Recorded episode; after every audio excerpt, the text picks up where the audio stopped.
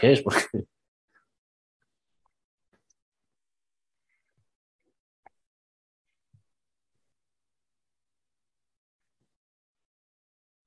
el fly frío.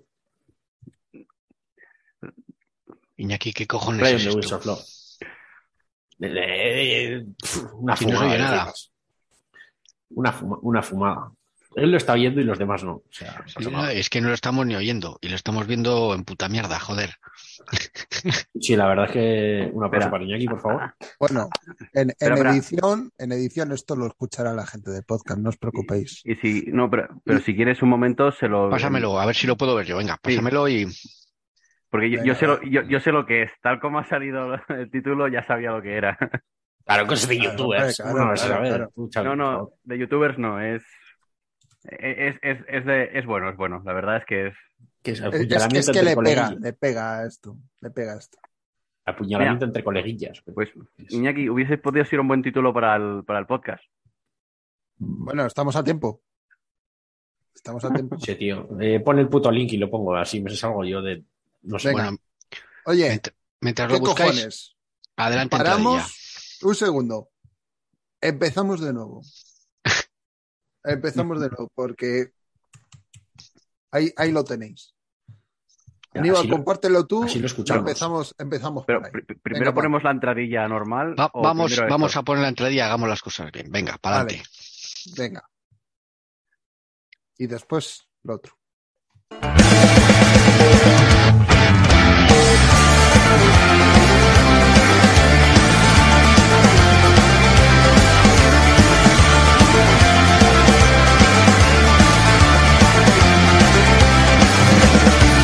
Excuses and she chose to use them. She was the victim of unspeakable abuses. Her husband was violent, malicious.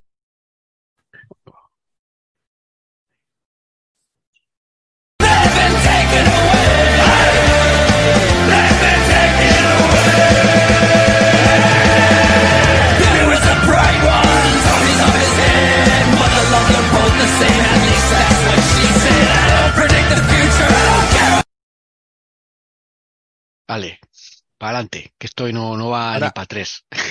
Ahora sí quieres compartir tú el vídeo que, Venga, que te he vamos a ver.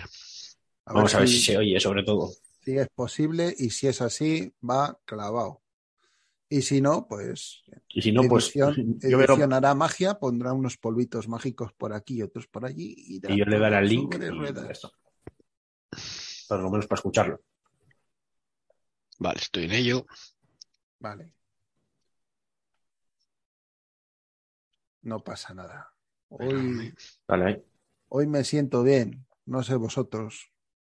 Hoy me da igual todo.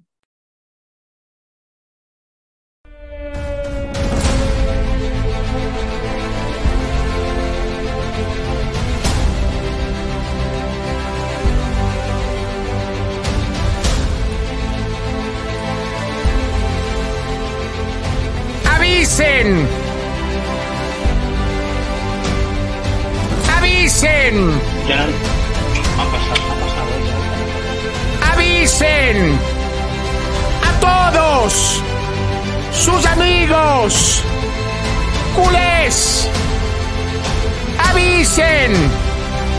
¡A todos! ¡Sus amigos! ¡Culés! ¡Porque sí! ¡Porque sí! ¡Porque sí!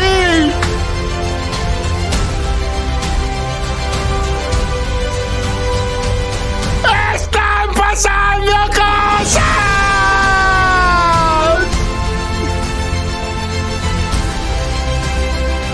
Vale. ¿Pero este dónde coño ha salido este pavo, tío? Pero qué cojones ha dicho así. Sí, que están, era Romero. están Están pasando, pasando cosas. cosas. Están pasando Están cosas. pasando cosas. Es- Este tío es uno de es los lo mejores importante. periodistas deportivos de la actualidad. No sé, Sí, pero la, la voz me. me, me, me- El tío no es muy mola. crack, ¿eh? El tío es muy crack. sí, es un crack. Se hizo famoso por hacer, por hacer la jaca en una entrevista a Luis Suárez, porque cuando le llega una, una sub, hace jacas y estaba en medio de una entrevista y tuvo que empezar a hacerla por la sub, porque si no, la gente se suscribía. Joder. Muy fenómeno. No, menudo fenómeno. Muy crack, muy crack. Muy buenas noches a todos, señores. ¿Qué tal estáis? Eh, mi nombre es Iñaki y hoy estamos aquí reunidos buena parte de la familia. ¿Qué tal estáis? Yo estoy de puta madre, joder. Estoy contento, estoy feliz. Somos cada vez más. Y encima, por otro lado, somos menos. Y somos, los que somos menos son los que eran malos. Y los que somos más es los que somos buenos. Eso es la hostia. Buenas noches, Aitor. Buenas noches, buenas noches. La verdad es que no se hablaba un poco, y sobre todo lo que quiero decir es que creo que es el programa, el podcast que más chicha tiene, y creo que es el podcast que, o sea, que, que más contento estoy. De verdad, ¿eh? te lo digo en serio, desde la última Super Bowl que ganamos, creo que es el, el que más contento estoy. O sea, es que es un, es que están pasando cosas, tío. Están pasando cosas. Por- eso el No, vídeo, no. es que, es que os Increíble. decía que, sí, que- que el vídeo va muy en colación a Va, todo lo va al que... pelo, pero es que mola. Bueno, ya hablaremos, que hay mucho que hablar, pero estoy muy contento, estoy muy contento y estamos hablando un podcast de off-season, que todavía se están jugando, todavía no se han jugado ni las finales de conferencia y nosotros ya estamos fuera, pero estoy muy contento, tío, por lo que está pasando. Como debe ser. Mm, nuestro querido almirante, don Javier Almendro, buenas noches. ¿Qué tal, chicos? Me, me tenéis en fuera de juego, tío. Entre el vídeo de YouTube y que están pasando cosas, no sé, no sé. Voy, a- voy a, hombre, voy a- Hombre, voy a hombre, ponerme al día en Twitter. ¿Ha pasado algo que yo no me he enterado? o qué? Joder, hombre, que, lo, lo de que Bill O'Brien ya eso que es... no ha pasado, tío. Que no ha pasado desde, desde el último día que grabamos, que no ha pasado, tío. Ya, bueno, pero, pero ah, ya sabes que en New England lo que es esperable no siempre te asegura que vaya a ser así. Ya, pero de- desde el comunicado de Robert Kraft, porque eso lo escribió Robert Kraft, yo ya, ya, yo ya esa noche dormí tranquilo, era cuestión de tiempo. Ya una vez manda el jefe, ya sabéis cómo funciona esto. El jefe manda y el resto ordena, o sea, cumple. Sí, señor.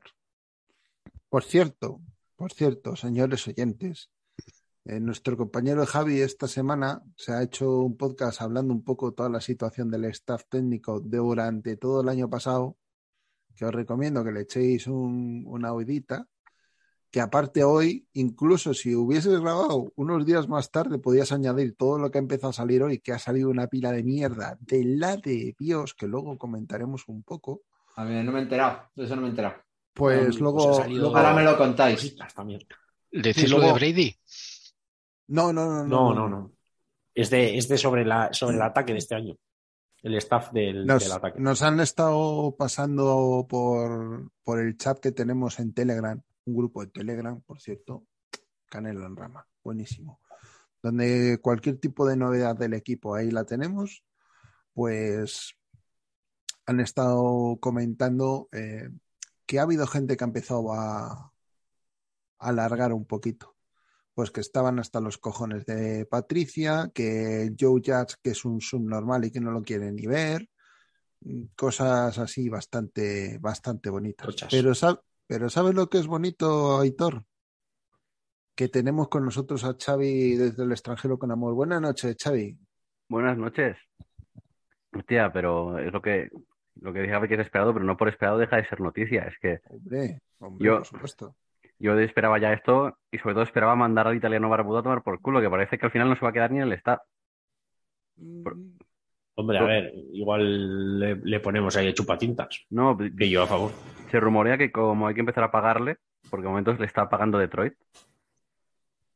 Y me cago en la puta. Ya podía Detroit meterse a Patricia por el culo un rato este año. Es más, Sí, Xavi, sí, te se- diré- seguro que lo quieren de vuelta. Te diré que creo que la condición para poder seguir cobrando es que no fuera head coach o ofen- offensive coordinator o defensive coordinator, de que no tuviera el título propiamente para ahorrarse el dinero. Eh, ya sabes, somos un equipo judío, hay que a ver, No, y lo que se ha hecho, se ha hecho bien, se ha hecho bien porque se ha...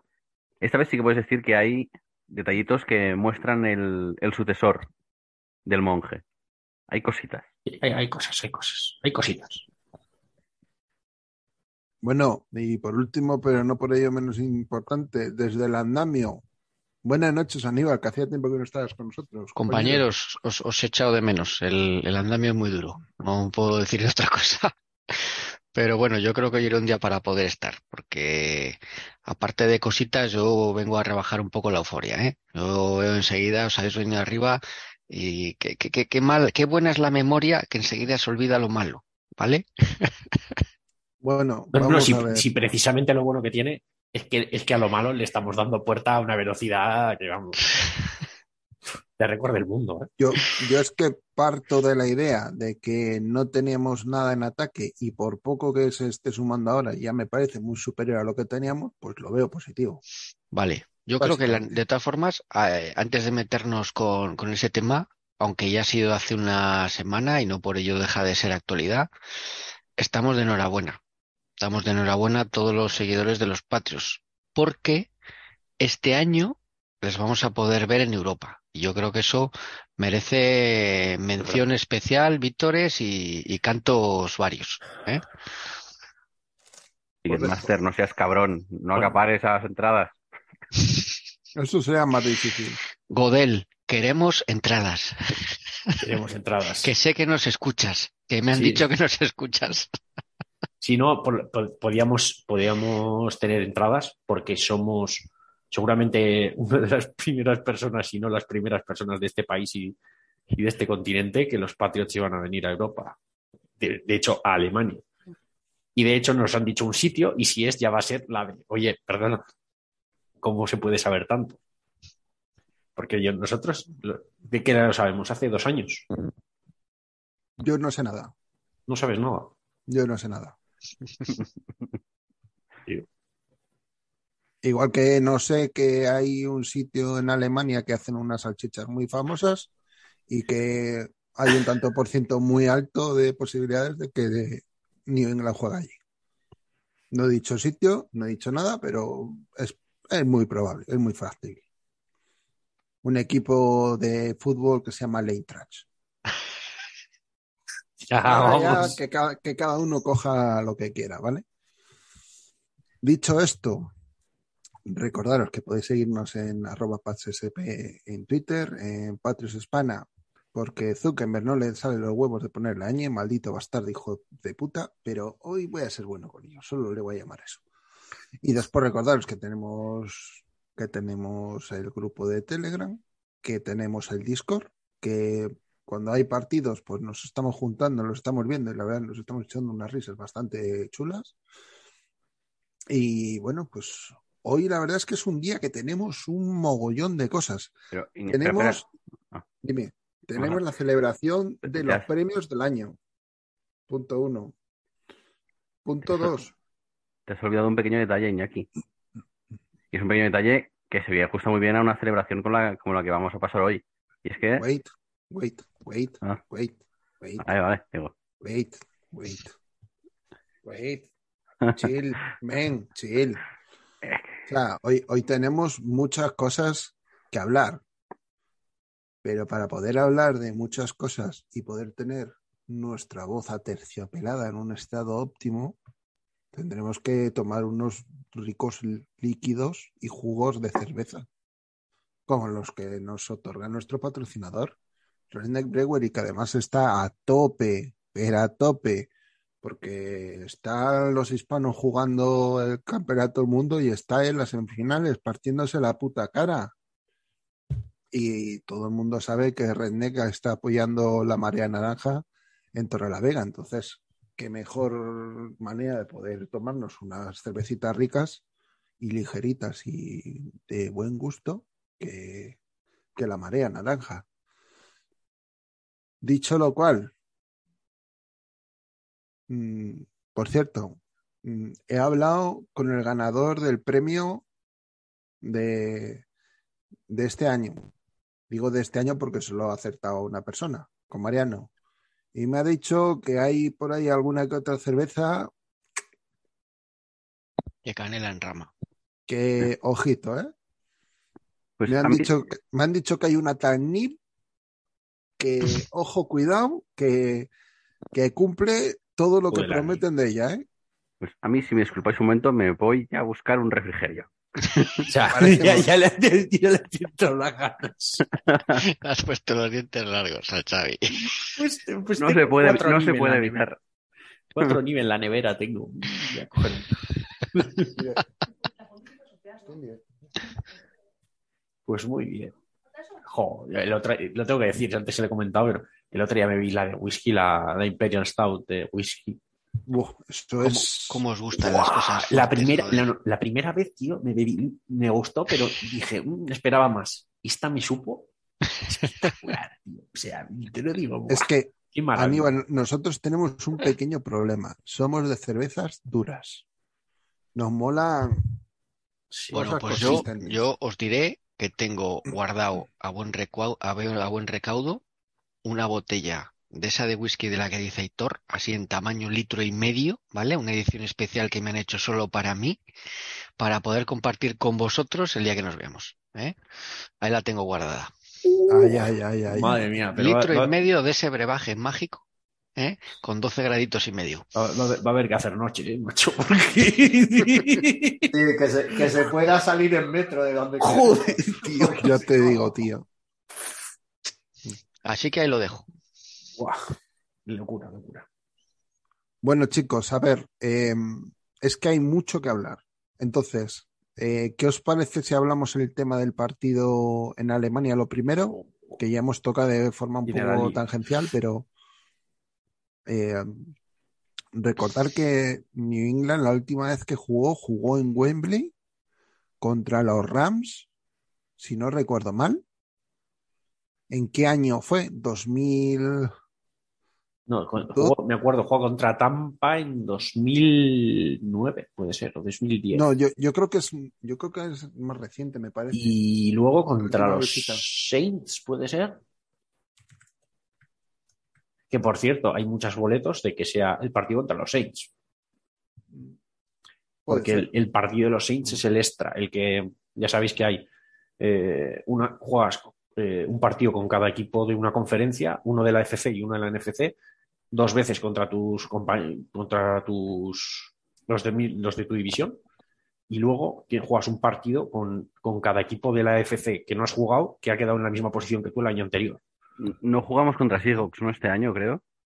El, el No, me, siguiente. pa- me parece que no. No tenemos, que este año no. tenemos contra la este. NFC este y la FC creo que es la oeste. Porque en, en Alemania hay mucha, muchísima afición de los Seahawks también. Digo, por eso podían aprovechar Digo, para meter el pero el- partido, pero Pero Seahawks ha ido este año. El, deci- el O decimoséptimo, sea, el, el año pasado, vamos. el, el decimoséptimo partido es el de los Saints, el que han metido este año. Entonces Pero- hay muchas probabilidades que sea el partido de los Saints. Pero los Saints es lo jugamos como local contra los Saints.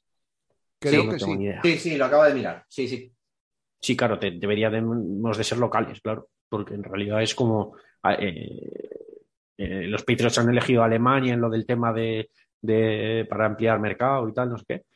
Así que deberíamos ser nosotros. Y tiene toda la pinta que es una contra los Saints, que no voy a decir yo que no, porque los Saints es un equipo bastante majo. No, los Saints es un señor equipo para ver un partido bueno. Sí, no, porque a ver, eh, si vas a ju- ver a los Patriots y vas a verles contra mi abuela en Taca Taca, pues igual, vale, voy igual. porque son los Patriots, pero Bueno, te, te voy a decir una cosa, a mí me daría igual, ¿eh? Y si es un Sí, partido que ganas de soba, para vértelo con una redneck muy ricamente. imagínate contra, contra o contra Osos, ¿no? O contra un equipo alemán, da igual, el que sea. Cero, cero problemas, cero conjunciones. Eh, hombre, desde luego, a mí, por ejemplo, me sorprendió que, que se hizo de forma oficial mucho antes de lo esperado. Porque nosotros, por ejemplo, nos esperábamos a que empezado ya la temporada se hiciese de forma oficial el, aviso.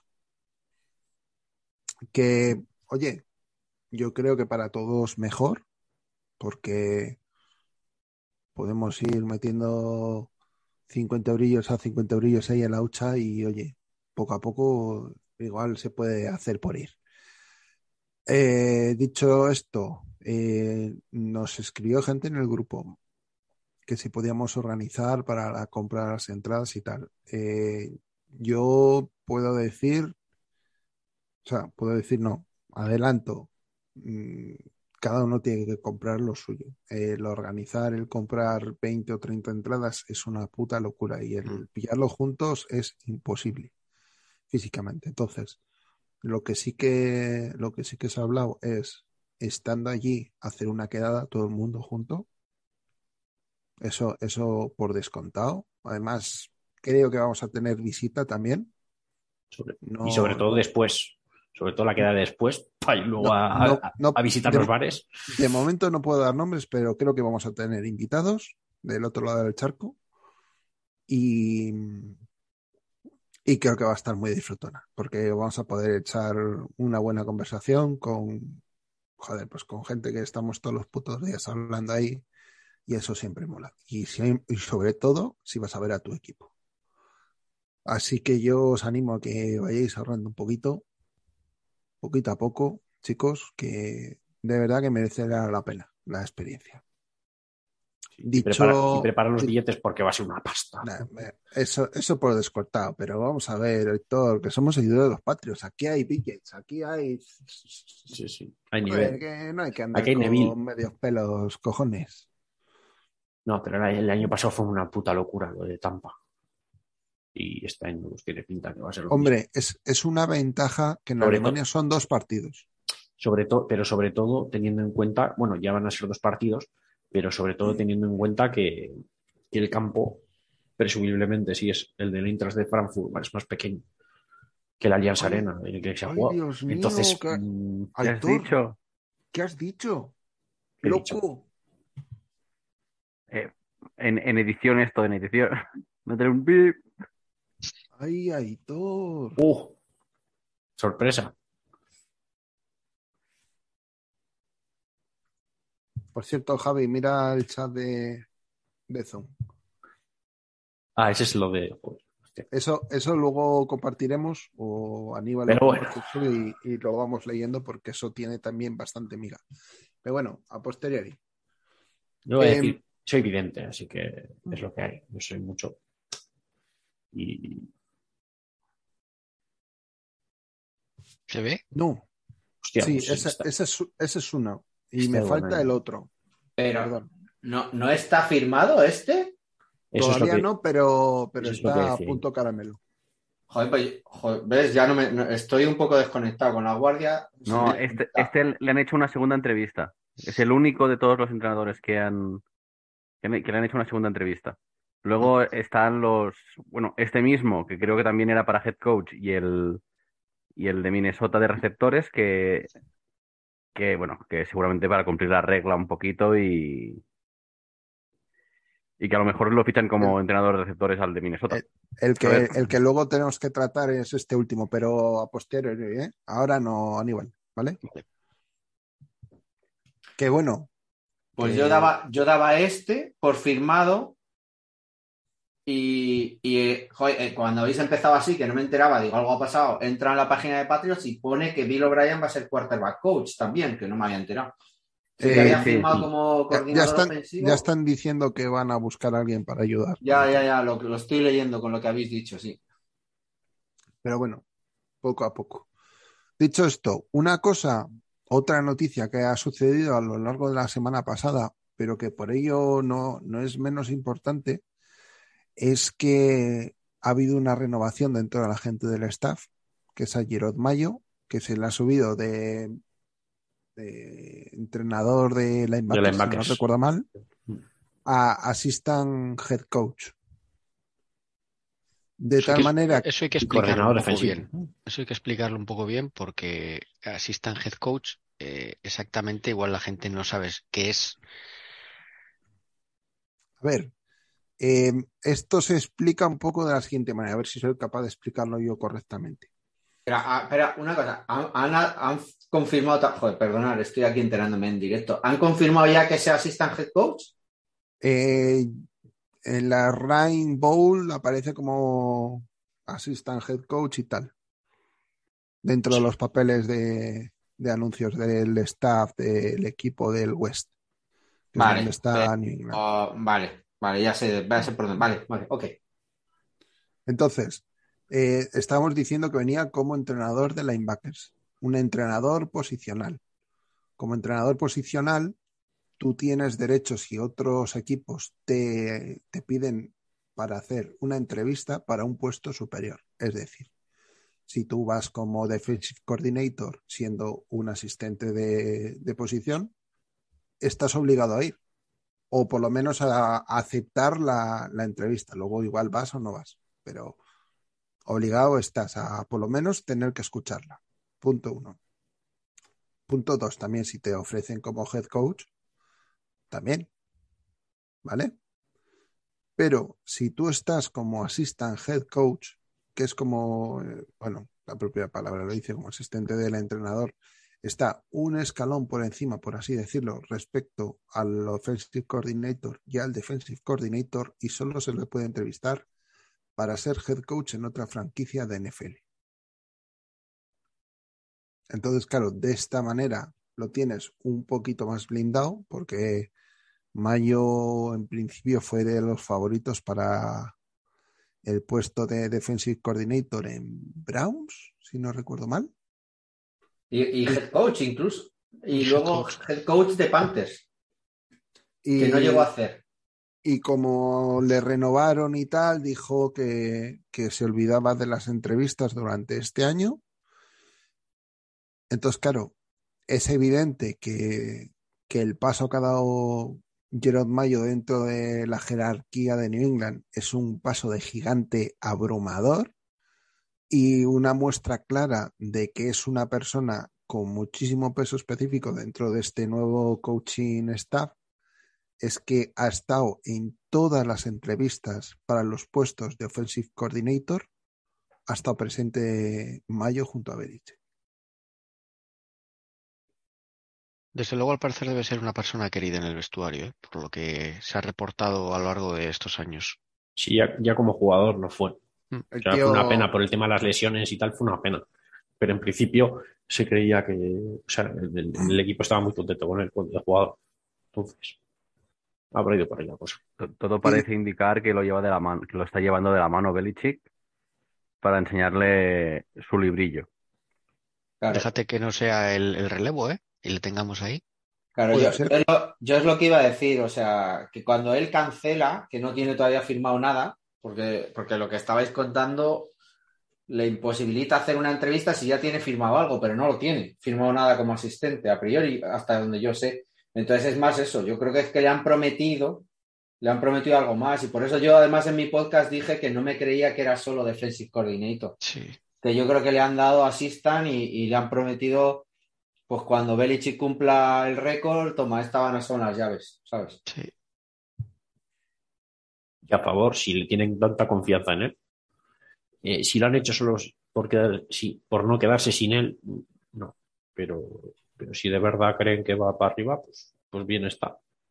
Pero no, tiene pinta porque por eso. si- siempre han hablado muy bien de, de él, tanto los jugadores como, como el staff en sí, siempre ha hablado muy bien de él y de lo que trabaja, lo bien que trabaja, los conceptos, eh, es decir, Incluso Xavi el año pasado ya hizo entrevistas para ser coach en la NFL, o sea, Mm.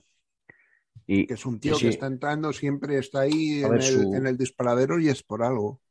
Pero y- y- su y- ca- su- bueno, perdona, Xavi, que su camino va pareci- parecido eh, a, a Demeco Ryans, yo creo, que es el, el caso claro del jugador al que tiene un parecido bastante razonable, porque eran jugadores muy inteligentes, y quizá Demeco Ryans más físico y tal, aguantó más años, pero, pero tiene una trayectoria parecida y mira cómo está Demeco Ryans, que está prácticamente para hacer coach también. O sea que, Y también me parece más lógico, que se decía mucho antes y todo el mundo lo creía, también que McDaniels iba, a- iba a ser el suce- sucesor, pero Belichick es una, mental, es una mente defensiva. Y yo creo que es más claro que pueda ser un tío defensivo el que coja el relevo del propio staff que no, que no McDaniels. Aunque sea No. una tontería, ¿eh? Pero Oye, de, No, de. McDaniels, ahora que lo mencionas, Xavi, yo lo que, lo que leído por ahí al, bueno, en los mentideros, es que él, como mente ofensiva, es un tío que, bueno, pues que tenía muy trabajados sus conceptos y, y ya mucha gente conoce su, su librillo también. Pero lo que no debe ser tan bueno es como, como gestor de, de recursos humanos, ¿vale? Eh, al parecer es una persona bastante introvertida, eh, le cuesta trasladar sus ideas a parte del grupo, no genera confianza suficiente, eh, no va de cara. Bueno, esto es un poco lo que se dice en algunos, en algunas cuentas que, que son cercanas, en este caso a Raiders, y que ya se comentaba en el pasado en Patrios, ¿no? Que era una persona como muy cerrada a su, a su, a su núcleo y, y que no sabía gestionar bien a la gente. Le pasó en Denver, Denver. en Denver le pasó, fue muy evidente, y la campaña que ha hecho con Raiders, con el potencial y el talento que tenía, a mí, ¿qué queréis que os diga? Pero me parece decepcionante. Pero es que en, en- en ataque es una cosa recurrente. O sea, tenemos desde casos de como North Turner, eh, Mike March, eh, coordinadores defensivos estos ultra, eh, vamos a decir, ultra creativos, Mm. pero que no saben gestionar la gente. Y eso hay patadas. Y McDaniels es otro más, Kubiak también. Mm. Ese tipo de gente no, no, no, no vale de head coach, no vale. Es que está claro que no vale. No, porque ser un head coach ya te tienes que olvidar de las jugadas y tal. Tienes que, que eso, decirle al coordinador, pues que hay que ser agresivos. ¿Qué vamos a hacer? Al coordinador de ataque, al de defensa. ¿Qué tipo de defensa quiere plantear? Si, De quieres, hecho, si Hitor, quieres algo yo más creo que, agresivo, un poco yo creo más. que cono- conociendo cómo se le conoce a, a McDaniels en la casa, si realmente lo hubieran visto como el relevo de Bill, no lo hubieran dejado marchar. No, no, también, desde luego. Pero es que si no lo quisieron hacer será por algo. Quiero decir, Bueno, ha salido hace poco publicado, no sé si lo habéis leído, la razón por la cual no se fue a los Colts. ah, no, eso no. No, ¿No os habéis enterado? no.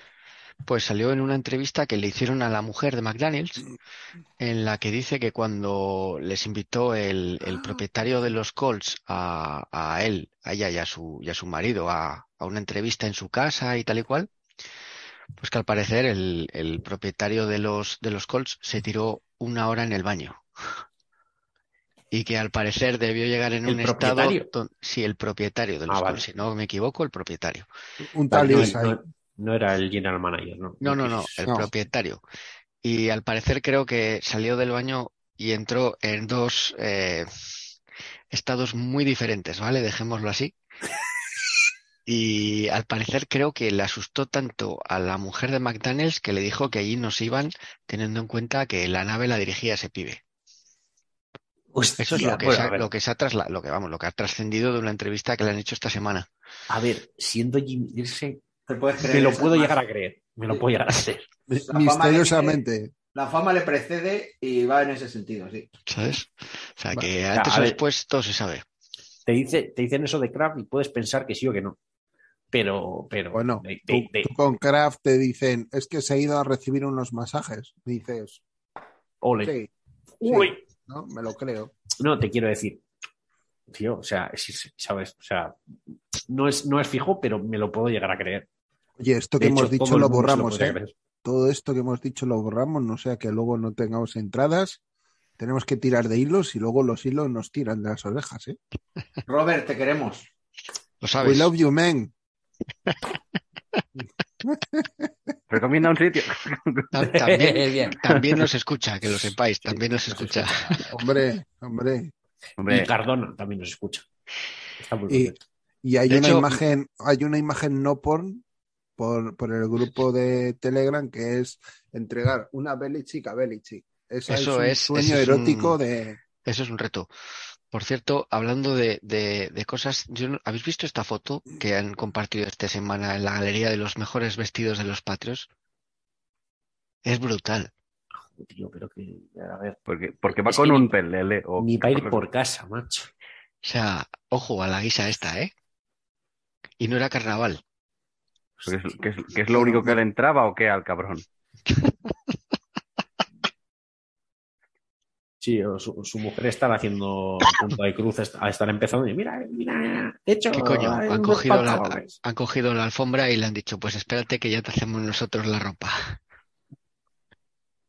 Espectacular, ¿eh? Joder, hostia. Bueno, por cierto, también A ver, comentaría hemos, que... hemos tenido uno mucho más liante en lo, en lo del tema de la vestimenta, o sea que tampoco. Lo que pasa es que que- con nosotros estuvo tranquilito. Newton, quiero decir, claro. Bueno, Bueno. su, su, su pelo palmera, ojo, ¿eh? Era... Sí, no, pero joder, eh, a veces salía de una guisa en las entrevistas cuando estaban los Panthers. tío, que, que- que le tuvieron que hacer el, el casco propio. Que tuvieras ese casco y no era normal el casco que llevaba. Joder. También, también decir, hemos visto todos la imagen que ha hecho más ilusión al grupo, relativa a jugadores, ¿no? Una imagen de unas maletas, Ah, sí. De, de cier- de cierto jugador que no tiene manos. Que salía, salía Golor y la, y la foto de las maletas ahí, como que estaba vaciando la casa. Terribles pensamientos por parte de toda la gente en el grupo.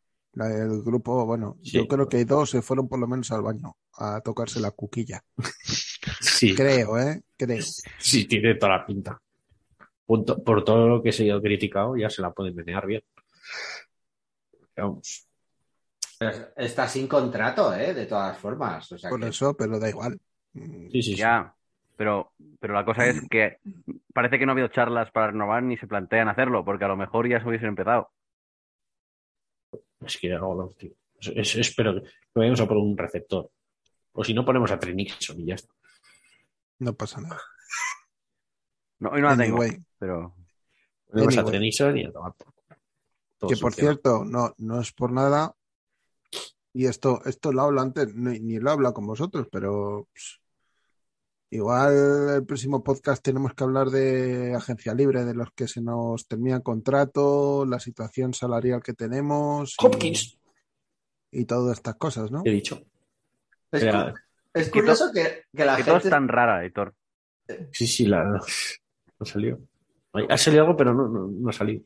con, con la mala leche con la que se fue de, de, de Ca- de- de Houston y todavía la, la prensa sigue ahí relacionándola con nosotros, ¿eh? Y con Bill O'Brien, ¿eh? A Hopkins.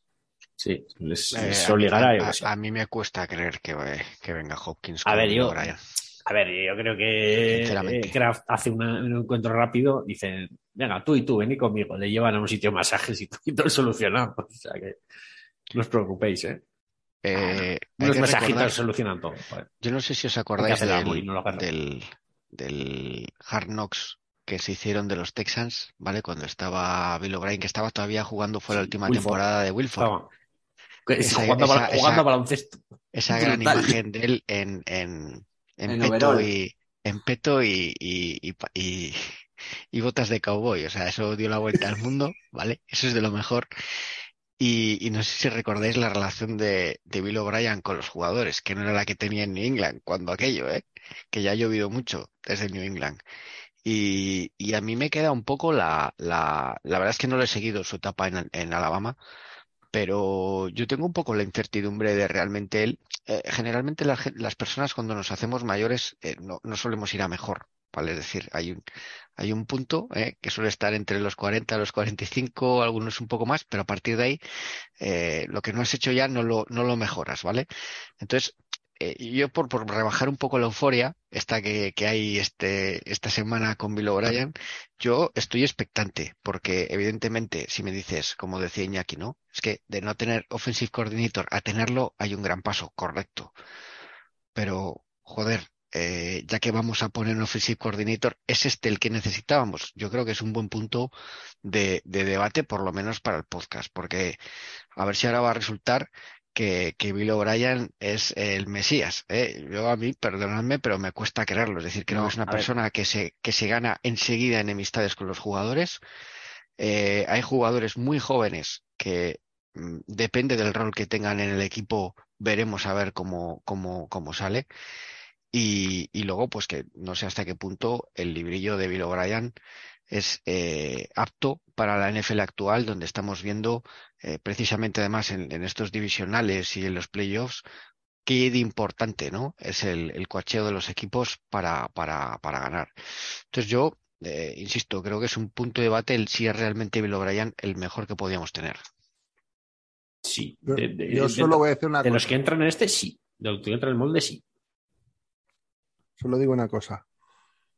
Teníamos claro, y esto era, creo que cristalino, que tenía que ser alguien del pelo nuestro.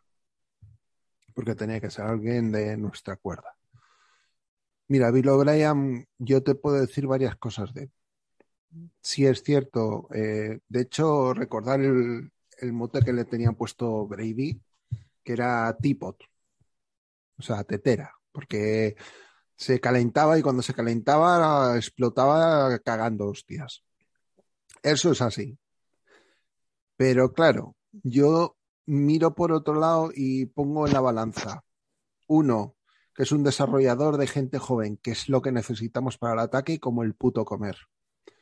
Dos, que es un tío lo suficientemente inteligente como para trabajar el equipo en el ataque, en el juego ofensivo de pase en todos los niveles, cosa que este año lo hemos hecho por el forro de los cojones.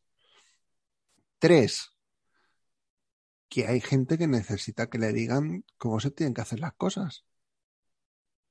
Y ponerle las cositas claras. Que si se tiene que cagar en su puta madre, cagarse en su puta madre, cosa que este año no se ha hecho. Y gente que ha podido tener un rendimiento sustancialmente superior, no se ha tenido. Y cuatro, y con esto termino, y esto no es necesariamente relacionado con Bill O'Brien. El equipo, el, el staff técnico, la gente de arriba, está mirando gente con cierto pedigrí que se puede meter mano o que se puede reclutar para nosotros, como es el caso de Adrian Klein, el, el entrenador de línea ofensivo de Oregón, que este año ha hecho un trabajo de puta madre en Oregón, siendo la, la offensive line que menos sacks ha concedido de todo el campeonato NCA, que algo es. Y, bueno, viene de la experiencia de trabajar con los Steelers, con otra señora casa que saben trabajar la línea ofensiva, de, yo creo que bastante bien. Si a eso le juntamos las entrevistas que ha habido de varios entrenadores de wide receivers, como el de Cardinals, uno, y ha habido otro, otro Vikings, coordinador, creo. el de Vikings, gracias. Dos, oye, pues a mí me están demostrando que son gente que han sabido desarrollar el cuerpo de receptores. Coño, necesitamos gente que desarrolle el cuerpo de receptores. Pues podrán hacerlo bien o mal. Yo eso no, no lo puedo valorar porque no han empezado a trabajar, evidentemente. Pero que se están intentando poner piezas en donde no hay y sumar. Hombre, pues, pues a ver si nos anuncian ya que echan a cámara a, a Cameron Accord de una vez. No, pero, Por favor. la- pero lo, lo que ha salido de que le ponían el como supervisor de Special Teams también han dicho que el Judge también va. Es decir, que no salía en la imagen, pero parece que el que se va a quedar de los dos es, Es Judge. y todo pinta, por Ya lo lo que por todo lo que pinta es equipos especiales, por lo que dicen. Así que eso tiene favor. Para acabar lo de Iñaki, creo que te ha faltado, no sé si, si lo has pensado o no, pero creo que faltaba una cosilla. Es que si todavía creemos en el proyecto de los dos Tyrants, este es el hombre. Quiero decir, hace dos años fichamos a, a Yono y a Henry y han pasado dos años y no lo sabemos usar. Henry ha estado por debajo de lo esperado y Yono muy No por estado. debajo de lo esperado. Muy por, ha sido un jugador de rol, o sea, de muy ocasional, de dos apariciones por partido. A veces buenas, pero, pero han sido dos. O sea que. Y si, si confiamos en Yono, o sea, si creemos en Yono, creo que es, o sea, que, que el doble Tyrant se puede manejar. Que eso para mí es muy importante porque al final no tienes receptores estrella, entonces tienes que buscar jugadores que, que te jueguen en rutas cortas y medias de buena manera. Y ta- también te digo, Aitor, dice, se dice uno que lo de Hopkins que no va a venir. Bueno, si no viene Hopkins, hay otras opciones. Hay muchos equipos con buenos receptores que los van a poner en el mercado. Pero receptores uno no tenemos. ¿Receptores mejores que todos los que nosotros, que nosotros tenemos? Sí, pero receptores uno. To- todos, todos sabemos que no va a pasar. Pero el otro día salía una noticia, y creo que la compartieron en, tele- en el grupo de Telegram. Tampoco iba a pasar lo de Hunter Henry. No, no. No va a pasar porque hay que tradear. Ah. Y no sé si lo van a hacer. Pero no sé qué cojones ha salido en Riders. Y creo que no se lo van a dejar hacer. O no deberían. Y es que dice McDaniels que no se siente cómodo con jugadores que no vienen de su árbol. Y se están planteando, o al menos McDaniels, tradear a, a Waller y a Renfro. Es decir, esto no digo que puedas pillarlos a los dos. Pero se están planteando hacer trade de estos dos. Porque no son del árbol de McDaniels. ¿Y Tal cual. Adams sí? ¿Y Adams es de su árbol o qué? Porque lo han traído con él en el equipo y ya está. A ver, a ver, es que, pero, a ver, tío, que es que eh, pudiste draftear a Renfro y ahora me estás contando de que Renfro te encaja. Eso, eso es una fumada de porro. hombre, eh, eso lo ha escrito mi abuela, no me jodas, tío. No, que no, que, que no que vayan a Patriots, sino que eh, Riders quiere tradearlos. Ah, que Raiders quiere traer, pero, vale. puedes pescar, y no digo Renfro, pero tienes al Tyden que está allí. Waller. Oh, yo juego contra Styrens, eh. que Por culo la vida. Joder, uno, do- mientras, mientras uno sea tipo que, que solo recibe, pues, pues, pues ya está. No, Waller además es muy. Bueno, es una mezcla un poco, ¿no? Entre los dos. Es más, es más receptor, pero no tan, no tan explosivo, quizá como Yonu, ¿no? Es una mezcla entre los dos. Que, que hay opciones. Está la de, aunque a Iñaki no le gusta, está la de Judy, no, no le gusta a Iñaki. Pero, pero ahí está. O sea, hay cosas, se pueden hacer cosas. Yo es que- Evidentemente, Es que, dar, dar un pick 14 por un tío que se ha escogido en el pick 15 me suda los cojones. ah, no, no, yo una primera no doy, ni O sea, de coña. así de claro. Si pide una primera, que se lo metan por el culo. Porque por Judy están pidiendo una primera. Ah, pues que se lo metan por el culo. Y. Judy una primera, pues me puede tirar entre uno y otro y de los dos. Hombre, Lo cual- tam- también te digo que una primera igual con esa primera igual acertamos más que con, con Harry, ¿eh? Cuidado. Mm, Bueno. ya, pero eh, ahora te pregunto, Hitor, ¿te dan la posibilidad por esa misma primera ronda pillar a T. Higgins? ¿Y qué cojones haces? Claro, a ver. Claro, si, Perdóname, y si o por sea- una primera ronda te van a dar de, Hopkins, pues también. Claro que prefiero a T. Higgins que a esto. Es que pega más. T. Higgins, Es que- que llevamos diciendo 400, no sé, desde que empezamos el podcast que nos gusta para el equipo. Sí, sí, no, eh, O sea, bueno, no es ninguna sorpresa que eh, no dos primeras, pero una primera por T. Higgins, pues ahí la tienes. Es que pensar que hay una camada ahí que, que es la nueva savia de los receptores del NFL con, con, con Chase, con CD, eh, que ojo ahí, ¿eh? O sea, ojo ahí, el otro día el partido que se cascan, eh, sí, yo estoy viendo eh, a CD con, con los, con los Cowboys, ojo, ojo, el partido que se hace el solo, el cabrón, ¿eh? lo, lo hablábamos, eh, nos quedamos viendo Hitor y yo, si no me equivoco. Sí, bueno, El- vimos el el, primer cuerpo- cuarto. Sí, bueno, un ratín. Pero el cuerpo de receptores que tiene Dallas es que no tiene ni putísimo sentido. Algo loquísimo, pero loquísimo. Es que no. Es que Dallas es, es un. Bueno, es que podemos hablar de Dallas lo que queráis, es un desastre ese equipo. No está bien construido. Sí, tiene receptores buenísimos, pero tiene un quarterback que no lo sabe aprovechar. O sea que es que.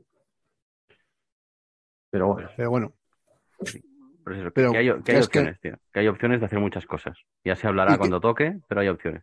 y que se va a mover el árbol, se va a mover. Eso eso te digo, mira, los, los Cowboys en ese aspecto, quiero decir, eh, no vas a poder usar a todos los que tienes. Tras- eh, tradeame alguno de los que tienes, ¿sabes? Pero Yo que- con Gallup me conformo, ¿eh? Yo con Gallup, a mí Gallup me gusta mucho. Pero, ah, es que ahora lo mismo, se hablaba el otro día. Es que tiene, tiene a Hilton, a Gallup, a, a Lam. ¿Perdona? Schultz, el su- el end. Pero tiene más targets que la hostia, claro. No lo sabe gestionar pero el y, amigo Prescott. y- y el otro día se hablaba de, de que, bueno, en, un- en varios mocks, que ya lo he visto, no es solo en uno, que cojamos al Taiden este de. que dicen que es una barbaridad de Taiden, que es el, el Baby Gronk. Pero bueno, lo han dicho de muchos esto, ¿no? Pero. que yo no, yo no, no veo pillando Sí, en el es- 14 o ¿no es el de primer. Notre Dame, ¿es? Sí, que dicen que es una bestia. Y yo no, no lo he visto, ¿eh? No, no he visto nada de college este año, casi. Así que no te lo puedo decir, pero No sé. a ver, ¿ves? Si es No sería BPA, lo pues ideal. adelante. No sería lo ideal, pero bueno. No, No sé. pero si, si se te han ido los tres tackles, que no creo, pero si te han ido los tres tackles, ¿qué haces? ¿Vas a coger al cuarto tackle que podías coger en segunda? Es que Ya, sí. Y receptor, no sé. Es que creo que hay que coger correr a con receptor o tackle. sí. Antes de hablar de draft, solo un nombre que además le van a entrenar en esta Shrine Bowl. Jack Coleto. Apuntaros ese nombre, ¿vale? Jack Coleto.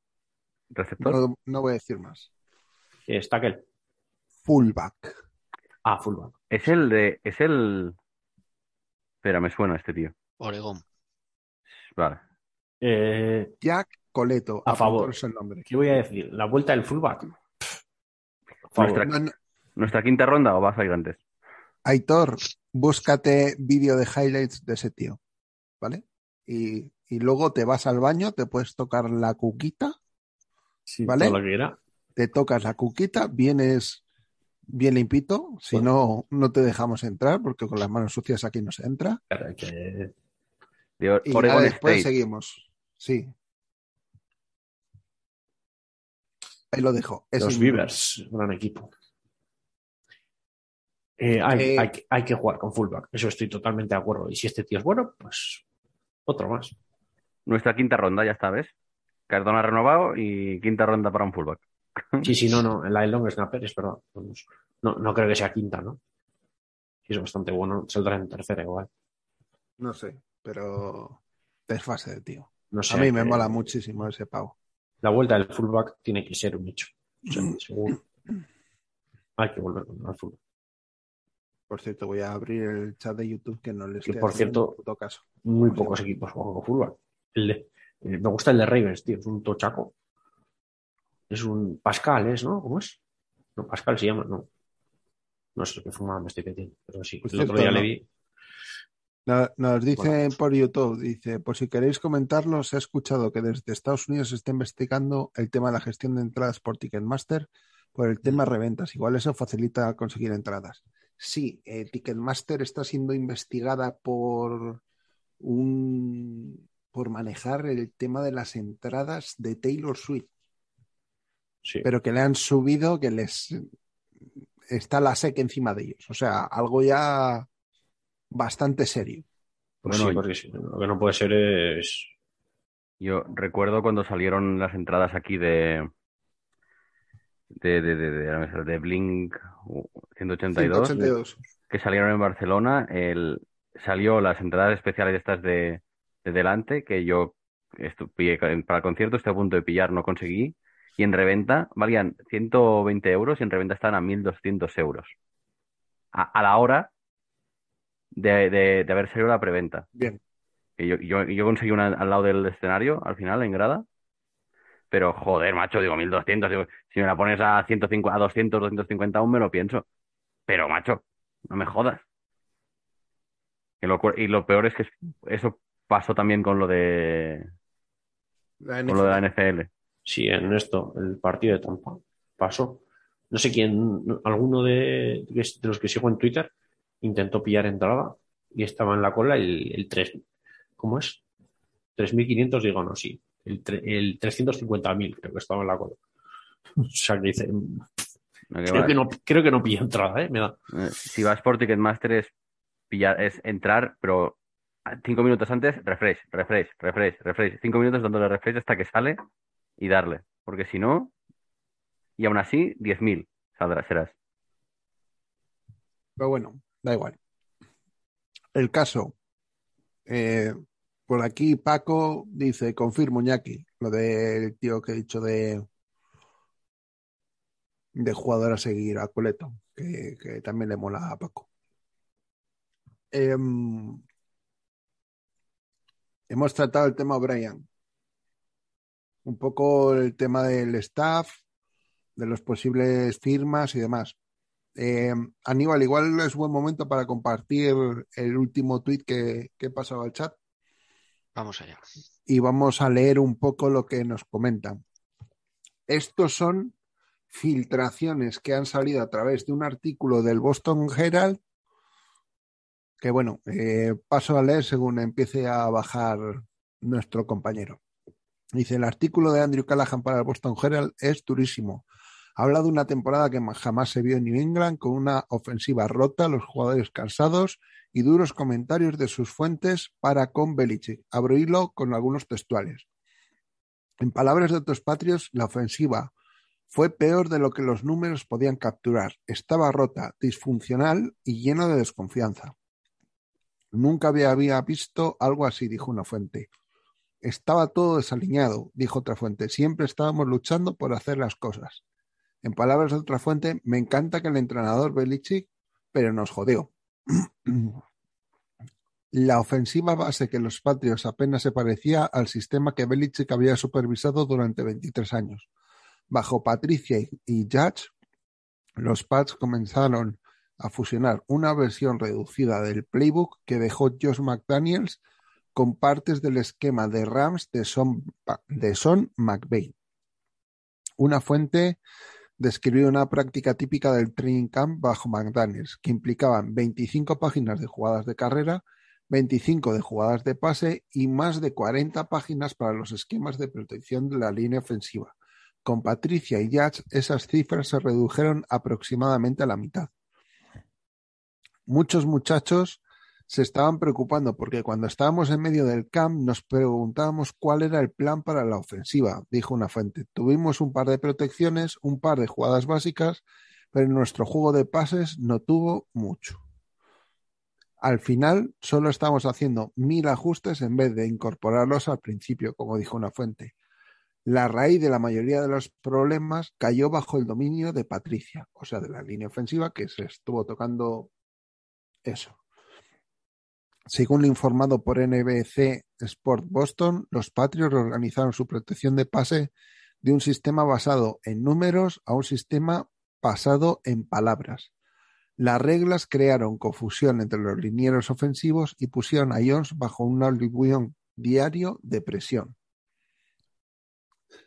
Eh, creo que hubo otros momentos en que los entrenadores se sintieron frustrados, especialmente lo que habían hecho en el personal en años anteriores y sabían lo que habíamos hecho. Mientras Patricia estaba bajo el fuego externo como la cara de la ofensiva, Judge atrajo cada vez más críticas desde dentro. Belichick lo criticaría en la práctica y no era raro que Judge y Jones intercambiaran palabras llenos de insultos. La confianza de Jones en su entrenador de posición era efectivamente inexistente. A Mac no le agradaba, dijo una fuente, en absoluto. Mucha gente estaba frustrada con Judge, agregó un tercero. A veces me preguntaba, ¿estamos tratando de arruinar esto a propósito? comentó una fuente. Tras la derrota en casa con los Bills, otro en el vestuario, otros en el vestuario creyeron que Patricia llamó las jugadas asustado para evitar una paliza. Este juego fue una mierda, dijo una fuente. Me fío que eso lo diría Mac Jones, porque ya lo dijo, lo hemos, se lo hemos visto decir. En su propia conferencia de prensa, Jones pidió que los entrenaran más duro. A los jugadores de los Patriots se les dio libre el día siguiente, una rara decisión de Belichick, particularmente después de una derrota. Sin reuniones ni correcciones en vídeo, solo vete a casa. Internamente existe la esperanza de que la llegada de O'Brien vuelva a traer cielos soleados sobre la ofensiva, incluso si el precio de esa esperanza fue una temporada desperdiciada encabezada por dos asistentes, provocada por el mejor entrenador de todos los tiempos. Todo este hilo, por cierto, eh, es un hilo que ha estado compartiendo nuestros compañeros de Patriots Latam. Así que para tener información bastante rica en castellano, os recomiendo que sigáis a Patrick Latam. Lo dejaremos en la descripción del podcast, de todas formas. Pero bueno, lo digo porque quien ha hecho el hilo hay que, hay que cantarle clara gloria. Javi, tú que no estabas enterado de todo esto, ¿qué te parece el hilo? Porque a mí me parece un pelotazo de tres pares de cojones. O sea, sí que, se, sí que se había filtrado, ¿no? Que, bueno, y de hecho en el campo se había visto al principio alguna cosa que, que evidentemente dentro no estaban funcionando las cosas, es evidente. Lo de que copiamos el sistema de McVeigh. Sé qué, lo malo será. Porque... Quitando dos, quitando dos cositas en carrera, no lo sé. Igual no sabemos ni copiar, ¿eh? No lo sé. Lo que me, lo que me extraña es que Belichick haya permitido todo esto. O sea, y me explico, o sea, Patricia venía con esta fama, ¿eh? De, de Detroit. O sea, la, las relaciones con, con, sus jugadores estaban tremendamente degradadas. Que Joe Judge eh, tampoco estuviera preparado para lo que estaba haciendo, pues también, me lo puedo creer. Ostras, pero que Belichick lo haya permitido, tío, mmm, no sé, o sea, es que me resulta, me resulta curioso. No, o sea, yo creo que ha tirado con la. Con lo de siempre. Si es que toma una decisión y, ya. Con ella. A, a Belichick lo que no le gusta son las sorpresas a mitad de temporada. Y, y se ha visto. Eh, se ha visto. Es más, creo que cuando el problema de Zape se le iba de las manos, lo atajó echando hostias. es más, es de las pocas veces que ha salido a decir que un quarterback es titular. Y lo dijo de Mac Jones, Mm. que es muy característico porque siempre decía que no hay puestos asegurados en la plantilla, ni siquiera, bueno, no, no hacía falta, pero ni siquiera lo decía con, con Brady, sino que, bueno, se daba por hecho quién era el quarterback. Entonces, yo creo que responde a la filosofía de Belichick de, bueno, pues si me he equivocado, pues la temporada que viene será mejor. De hecho, Y- chicos, una, una cosa que también se ha filtrado, y lo siento Aníbal, pero es que va, va súper relacionado con esto.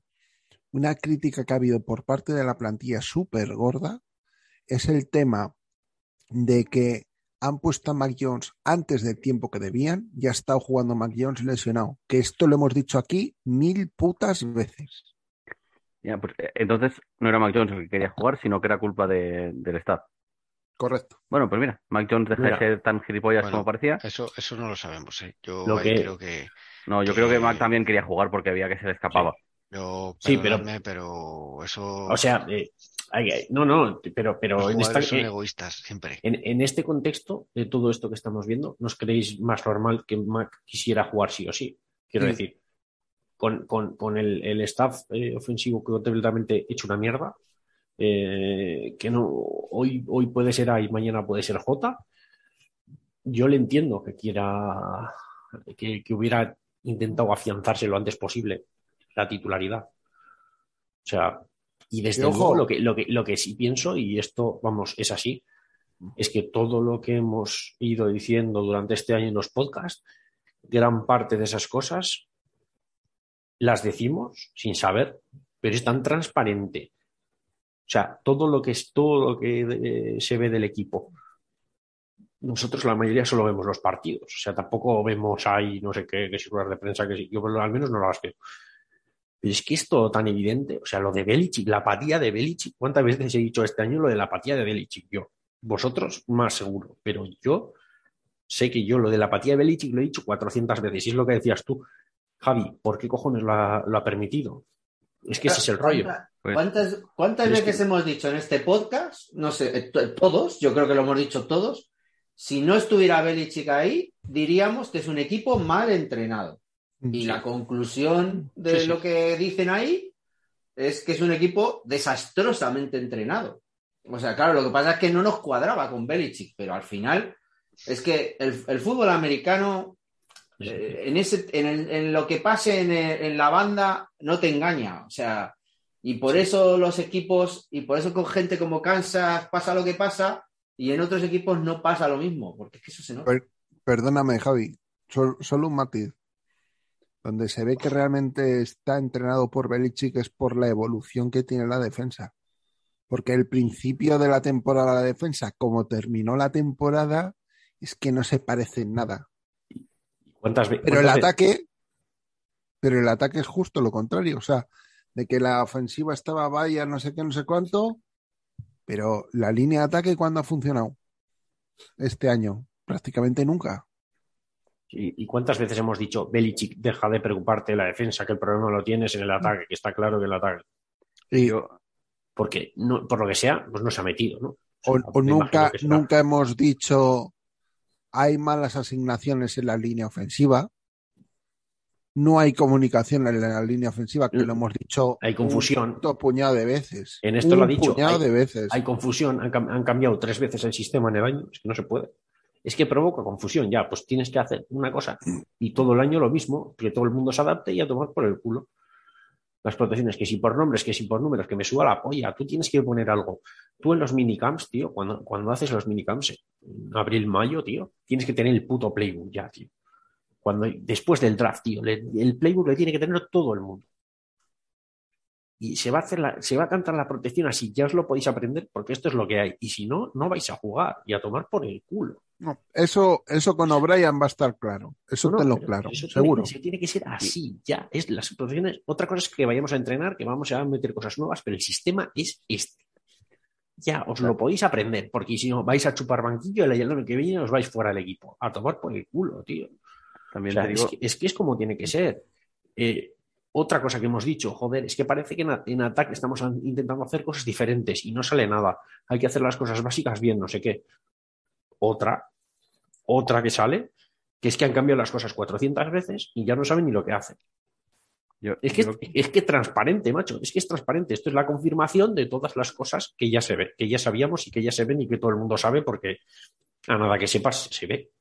Esto, esto también, aparte confirma, yo creo, dos cosas. Sobre todo, el último mensaje que sale confirma que la intención era que viniese O'Brien ya el verano pasado, no vino y Belichick, Porque, no, porque Belichick no iba a joder a Seiban.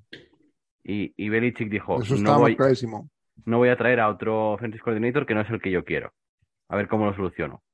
Y puso a Patricia y a Judge allí, a hacer lo que, lo que pudiesen. Mal- ma- mala decisión, ¿eh? Una, una, una cagada gordísima. Porque antes pon al de an- si hace falta, que a un tío que, que tiene mala fama ya desde...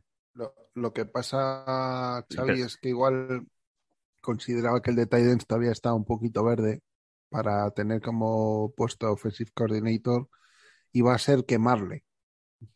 Entonces es preferible quemar a uno que ya conoces, que tienes dentro y que encima no pagas. Ojo, muy importante. Aunque no haya sido coordinador ofensivo en su puta Y vida. que, y que Y lo si el año que, que si el año que que viene le tienes que dar la patada, le das la patada y aquí paz y después gloria, y el de Titans, sabes que este año le vas a tener trabajando y va a ser un tío que te va a estar trabajando y dando el callo. Entonces, mm, o sea, mal, porque el trabajo que ha hecho la temporada del año pasado es nefasto, pero bien en el aspecto de que no jodes el trabajo futuro en el, con el tío de Titans. Y también Y otra cosa, que, que esto también lo hemos hablado aquí este año varias veces. Em, mm, creo que no podemos valorar de una forma adecuada el trabajo ofensivo de, buena parte de los jugadores, porque si lo que mandaba en la banda era una puta mierda infecta, mm, por mucho que quieras hacer y seas un jugador súper sobresaliente, va a ser muy difícil que puedas hacer algo decente. A excepción de nuestro querido y amado Ramonchu, que ha hecho una temporada espectacular, con más de mil yardas de carrera y más de 400 yardas de recepción, el primer jugador en la historia de New England que lo hace. Ramonchu y con, con- otro staff y con- sería eh, All Pro fijo. Y con, una, Sí. y con una línea que no sabe ni por dónde le pega el aire. Todo hay que decir. O sea, es, que- es que los números de Ramonchu no, no tienen ni putísimo sentido. No, de, la- de las mil yardas, él sí, él se gana. Es decir, si no hubiese tenido línea y hubiese tenido unos troncos bloqueando el mismo espacio que la línea, gana por lo menos 400 800. yardas más. No, no, pero es que, es que tiene, tiene muchísimas jugadas en todos los partidos, en alguno hasta 10 jugadas con yardaje negativo. Sí, O y, sea- luego, y luego jugadas que, que parece que son para cero yardas y gana ocho, que no sabes cómo.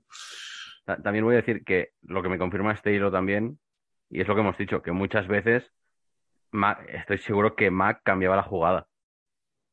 Sí, sí, porque eh, sobre todo que estuvo en la segunda parte de la temporada estuvo con más confianza y se le veía hablar mucho más en, en- antes del snap y haciendo ajustes.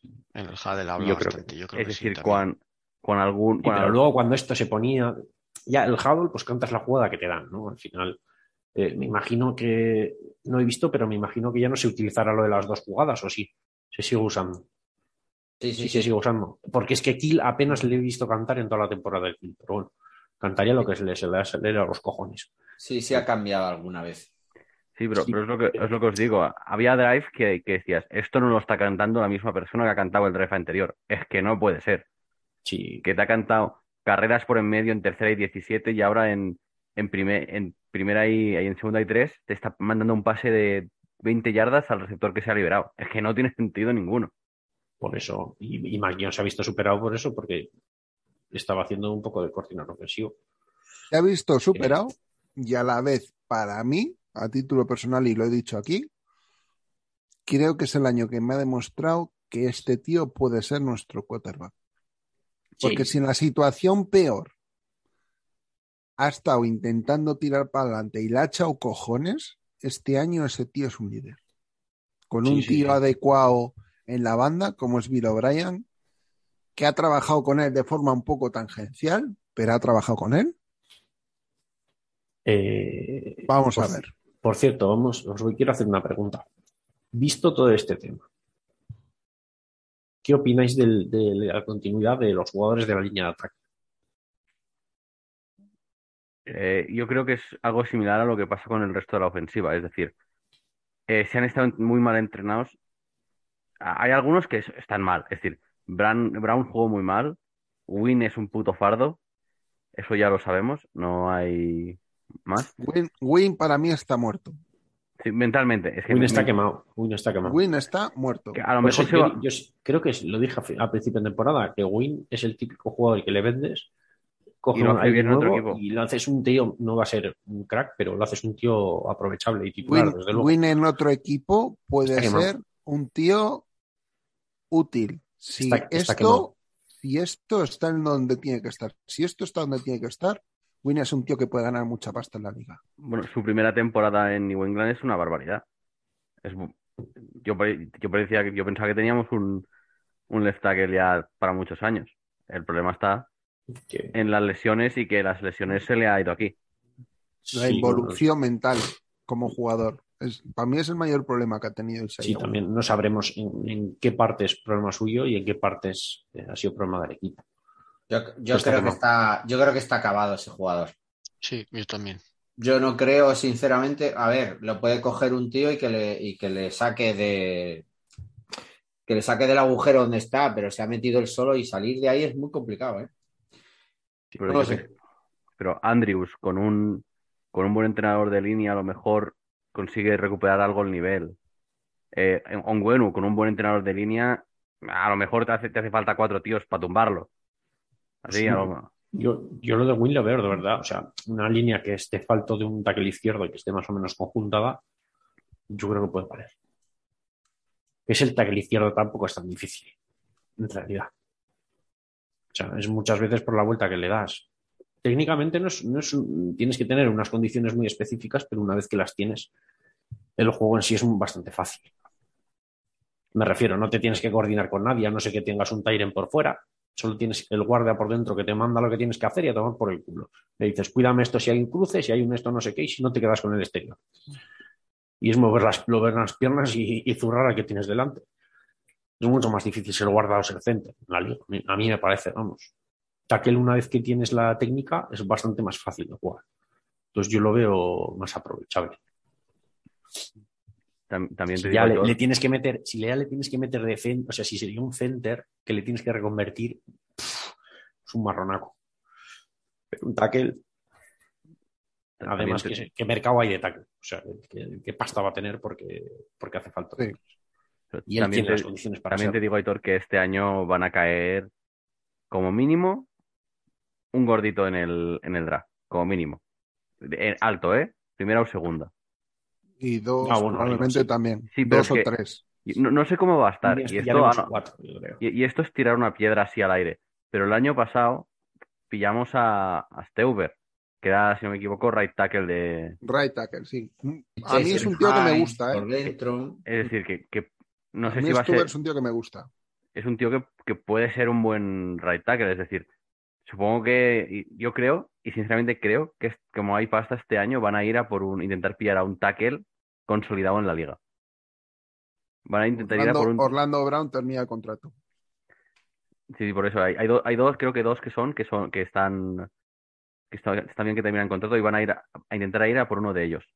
Un, un consolidado para, para aprovechar los años que te quedan con Mac Jones con contrato rookie y tener la línea ya que no te, que no te salga mal el, o intenta que no te salga mal. Igual que van a ir a por un corner vacuno. Es decir, yo Brad Perry lo veo tan claro que le van a poner la pasta. Yo, yo es que creo que si se mete pasta en un puesto no se va a meter en otro. No, no hay margen, ¿eh? No hay margen entre que la gente que renueves. Bueno. Yo no creo que tengas para meter más de un tío, ¿eh?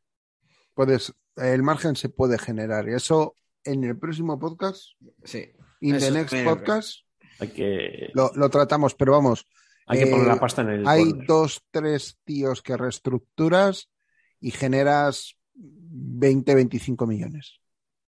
Sí, más la subida del cap, más toda Más la pasta menos. que tenemos.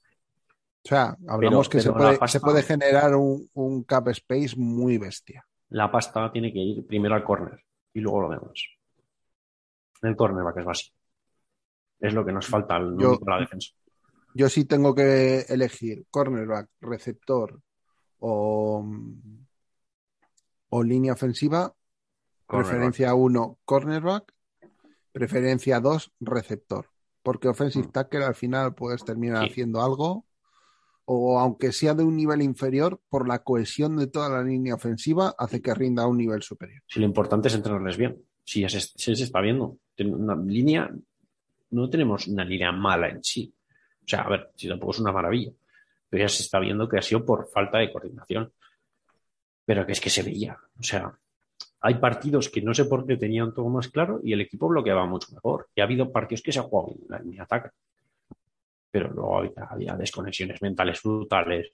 El- lo de lo de Trent Brown haciendo salidas falsas a una por partido es, es- es- A una que le pitaban. es una vergüenza. Sí, que las que no le han pitado también tela, ¿eh? O sea, Yo, es, que es, es que es vergonzoso. Lo de, lo de Brown era vergonzoso. Digo, es que no me lo creo. Aquí tiene que pasar algo más. Vale, que no estará Focus y todo lo que sea y no estará en su mejor momento. Pero que no es normal que este tío haga tantas salidas falsas. Que no puede ser. y después tenías a, tienes a Ferenc, que yo no sé cómo sigue por allí. A Ferenc yo le quiero, la verdad, de aguador. Es decir, o sea, yo creo en, en- en que todo el mundo tiene su sitio. La cosa es que hay que encontrarlo. No sé, ya, ya se verá, pero. Pero vamos, vamos por una buena dirección. Estamos cogiendo el camino bueno. Yo ahora mismo lo único que sé, Aitor, es que como has hablado, con el micrófono que me has hablado, macho, me, me tienes casi enamorado, ¿eh? Hostia, no. Porque además, te voy a decir una cosa. He estado, he estado echando un ojo a los, a los comentarios que nos ponen en Ivox, que no suelen ser muy habituales, pero de vez en iba a- cuando- Pensaba que ibas a decir que no eran muy agradables. Ya sabes por qué lo digo, ¿no? te voy a decir una cosa. eh, los últimos que nos han puesto ha sido de, del compañero y amigo Flying Elvis, que los dos han dicho lo mismo. Aitor, cómprate un micrófono que no se te entiende una mierda. Ahora Aitor se le entiende alto, claro, Es una maravilla. bien, es, increíble. es- es lo que tiene dejarse los billetes en, Así que, así que ahora, Flying Elvis, cuando quieras, cuando quieras escribir un comentario y nos dices qué tal escuchas a Aitor, ¿eh? Si le escuchas bien, ya sabes, a darle Sí, sí. un me gusta al podcast. me gusta y, y también un crowdfunding para los cascos. Así me oí- me oí- si me oís mejor. Nah. No, la verdad es que no me han salido caros, ¿eh? Creo que me costaron 60 o así. Que para ser unos Corsair están de puta madre. Eh, a ver, chicos, que se nos va un poco el salto al cielo. ¿Nos dejamos algo de la rabiosísima actualidad que tocar? Yo creo que hemos tocado el tema Bill O'Brien, el tema de los posibles asistentes para el tema de, de del coaching ofensivo, el tema del partido en Alemania, el tema del ascenso de Girard Mayo. Y yo creo que tenemos la actualidad más o menos en general toda tocada, ¿no? ¿Correcto? Si os parece correcto, vamos a hablar de a lo que realmente hemos venido aquí a grabar. No, no venimos aquí a hablar de Bill O'Brien, no venimos aquí a hablar de mierdas del equipo del futuro, porque aquí venimos a hablar del presente y sobre todo formar parte de la gloria del presente y del pasado del club. ¿Y eso cómo es? Tratando los premios de, del equipo. Lo Porque hay, más esperado del año. hoy hay un hombre que grabará su nombre en la historia. A, a fuego, a fuego. para los anales. Y que lógicamente va a ser el último. El, Evidentemente. ma- el más deseado, el más deseado para nosotros. Para el que le toca el menos deseado. Pero, pero eso está ahí. Eso está ahí. Entonces, eh, si queréis, paso a, a contar un poco los votos del menos votado al más votado y luego si queréis os digo un poco la cantidad de votos que ha recibido el jugador más votado en el premio Redneck ofensivo del año. ¿Vale? Eh, bueno, hay con la misma cantidad de votos. Cole Strange, Aaron Jones, Hunter Henry, eh, Jones, eh, Marcus Jones y Devante Parker. ¿Vale? Todos esos con un voto. Con dos votos está mi niño, Justino, Justin Jefferson y Strong. Con tres votos está Tico Thornton. Con cinco votos, Bailey Zappe y Bourne. ¿Vale? Que, tre- que tres eran de Juan, más o menos. Con siete votos, Damian Harris. Con ocho votos, Mac Jones. Y premio Redneck Ofensivo del Año, Sorpresa. Ramondre Stevenson, 27 votos. Castañas. Ah, el siguiente 8-9. El siguiente fue Mac Jones con 8. Y, O sea, a, a- a Meyer, palizón. no, Me- Meyer no te- Jacobi no tenía votos. 8, Ah, vale, no te lo había oído. 8, 8. Eh, puede que se me haya pasado a mí. Muy merecidos también. 8 votos. O sea, que tampoco nos baladí, ¿eh? Sí, Mac Jones también ha, ha tenido bastantes votos teniendo en cuenta que no jugado partidos Lo que y pasa luego es que las, las mierdas que han pasado. Lo que pasa es que este año, si hemos podido hacer algo en ataque, ha sido solo por este hombre. Así que No, no, y es que es merecidísimo porque ha sido el mejor de, la, de toda esa diferencia que hay, ha sido el mejor. sí, sí, es, O es merecida. es la, diferencia es merecida también. Bueno, Ha sido el mejor muy de la. Ahora voy a comentar los votos del premio Redneck Defensivo del año. Con un voto tenemos a Jack Jones, a Macmillan, a Barmore, a Equale y a Devin McCourty.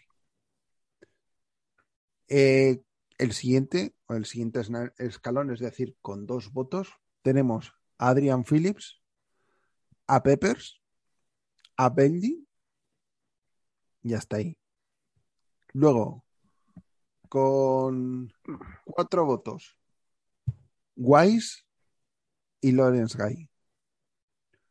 Luego tenemos con seis votos Marcus Jones. Con ocho votos Josuche. Con once votos Kyle Dagger. Y campeón del premio Redneck ofensivo, De- defensivo, defensivo, perdón, Judon con 17 votos. cantadísimo. Hombre, sí, era. Aquí, aquí por lo menos sí que creo que está claro que había mucha más gente para repartir. Y, y Judon 17, Dagger 11, Marcus Jones 6, 8, Uche 8. O sea, al final está muchísimo más Claro. nivelado.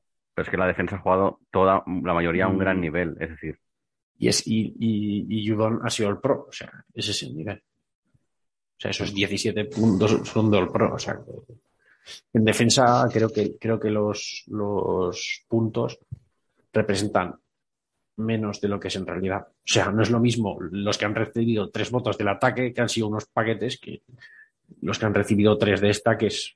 Tres, por ejemplo, ¿quién tiene? De, Eh, de- de defensa. Tres. tres eran dos, me has So- dicho. solo Jonathan Jones con, do- con tres. Pero Jonathan Jones ha jugado bastante con- bien. Con, con- con cuatro tienes a Wise, tienes a Guy, Por tienes que- Go- Gotcho con dos, Adrian Phillips con dos, Bentley con dos. O sea, Por que eso, pero está, que, pero está que- muy pero repartido. toda esa gente que has dicho ha jugado bastante bien. Te pones a repasar los que ya tienen dos, tres votos del, de la defensa, o sea, perdón, del ataque, han jugado de puto culo. Así de claro. Entonces, la diferencia es importante. Pero bueno, hombre, no es eso la fortuneta que tenía tres votos, pobrecillo. pero Thornton lo que pasa es que ha tenido pocas oportunidades, por ejemplo. Es que también tiene sus particularidades cada, cada jugador, ¿no? O Strange quizá ha tenido pocos puntos y no ha jugado mal, pero claro, es un línea. Y no ha destacado porque jugado una unidad que no ha destacado en todo el año, más bien ha destacado negativamente. Entonces todo suma. Está claro. Al final, yo creo que, eso, que la defensa tiene mucho más mérito que dar tercero o cuarto en la defensa que, en el ataque. Porque la competencia ha sido mucho mayor. Y en muchos, hemos repartido votos muchas veces porque no, hemos visto que no jugado muchos jugadores bien. Así que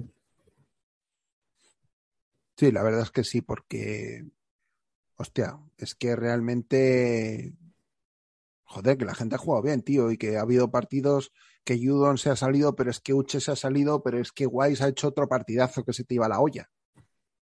recuerdo uno que, no sé, de, digo, de siete, de estos siete jugadores, ¿a quién se lo Yo qué sé, o sea, el que igual. menos. Un dado, aciertas. Sí, sí, ha habido partidos de, de, de siete jugadores jugar de escándalo. Y los otros cuatro jugar bien. Entre los cuales, ¿quién podíamos poner? Entre los que jugó bien. El que juega solo cuatro partidos al año, bien. O tres. Puede ser, puede ser. Es muy posible. Bueno, eh, pasamos a uno de esos premios que yo sé que solo le hace ilusión a Aitor, que es el premio ver. Redneck de equipos especiales. Y aquí la verdad es que está bastante, ha estado ajustadito, ¿eh? O sea, ha estado bastante más ajustado de lo que, de lo que pensaba. Pero empiezo a contar las sorpresas. Con un voto está eh, Crosby, el kicker de, De los Packers. de, No, de los Packers. Sí, los Packers. Con un voto está Palardi. Ojo. A la ríe, que fue del primer partido que jugó. Claro, Sí, primero, pero- luego ya, luego ya que- Pero bueno, pero un poco por las jajas.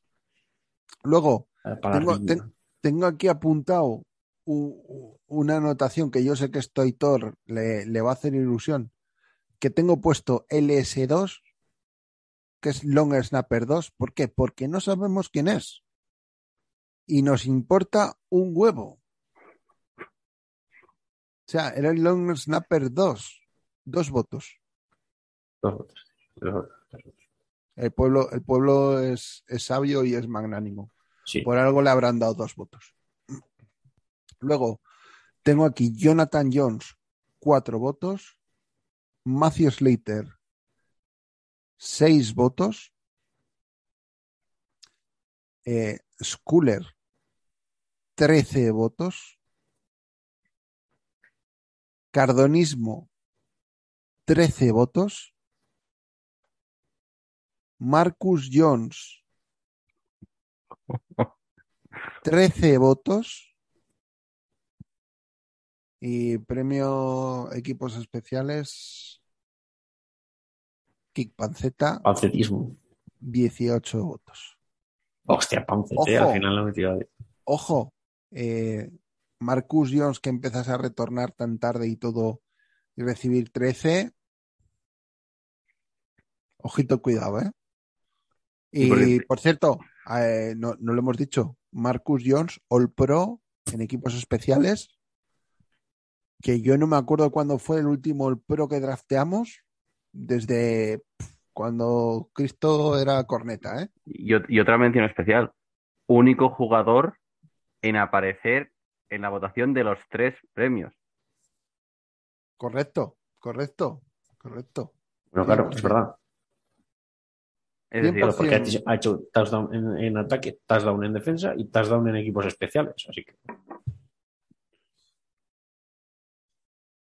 Bueno, y eh, para hablar del premio especial, el premio que realmente es el importante, por eso ha vuelto Javi, o sea, ha dejado el Justo a teléfono. tiempo. ¿Por qué? Porque viene a lo importante, viene al, al premio Cruzcampo, porque claro, no vamos a decir Redneck, aquí no podemos decir Redneck, aquí tenemos que hablar de un veneno, un veneno Cruzcampo. Espera, Iñaki, espera, ¿eh? Vamos Dime. a hacerlo bien. Vamos a hacerlo bien. y Y para, y para a- hablar de un premio tan importante, tenía que poner Sibarita. Y por eso Espera, espera, espera, espera. Que he abierto una de estas. Una, no dos, ¿vale? Es la primera aún, que está a punto de acabar, pero sí, sí, pero en, en honor al, al jugador de ataque, defensa y de equipos especiales, no en Sí, sí. honor a, a quien vaya a salir de la porquería. esta. Mirar esto. No, no, evidentemente no. Bueno, eso, eso para el premio, ¿eh? Todavía no, pero, pero va a venir, vale. Eh, el caso, empiezo a contar votos porque Eh, empieza, empieza a decir nombres y votos porque aquí hay, aquí hay para contar, ¿eh? Sí, sí, para echar una risa también. Bueno, empiezo con un voto, con un voto. Tenemos a los cebras, Uno solo. uno. Mac Jones, uno. Cayust, uno. Patricia, uno. ¿Solo? Solo uno. Ojo. Bueno, Belichick se ha ido a muchos más. Luego, luego está la banda en general, otro. O sea, que esto incluye a Belichick, incluye al otro, incluye al A la toda la banda. familia. John Smith, uno. Y por último, este que yo sé que le hace ilusión a Nate Solder. Ah, claro, se le vi yo. Por, por no jugar en los partidos importantes. Correcto. Después, con dos votos, tenemos Jalen Mills, ¿Solo? Nelson Agolor, Solo dos. ¿Solo? solo dos. Solo dos. Ojo, ¿eh? Y a Golur Ne- solo dos también. Ne-. Nelson, Nelson Agolor, Andrews, Pues los dos son míos, yo creo. Sí. Jonathan no. Jones, Jonathan Jones y Palardiña AK Panceta 2.0. Solo dos también. Hostia. Solo dos Palardi. Después, con tres a la línea ofensiva, con tres también el señor Panceta. Eso son exagerados. No, hay, hay un día que falla dos extra points, tío. No sí, por eso. Con, con cuatro, Son dos puntos. con cuatro, Pierre Strong. Esto por el día que hizo la cagada de, de Es verdad. Se lo lleva un anime. Todos ahí a, cara de perro. Se lo dimos en bloque. ¿eh? Merecidamente, por cierto. Porque pedimos un partido gracias a eso. Luego, con siete votos, Trent Brown, que son, que son menos que las salidas falsas que ha hecho este año, digo. correcto. Con siete votos, Bill Belichick. Ojo, Poco me hard parece. también. declarations. Vivo con miedo de que diga Miles Bryan con pocos votos. Con diez votos, Miles Bryan. Poco me parece también. Madre mía, ¿Solo? fardo, tío. Y premio Goyo Solder Cannon Sí. Solder Harmon Nueva Casa Newton José Juan, Juan. Williams Agor. Isaiah Win Award Ya está.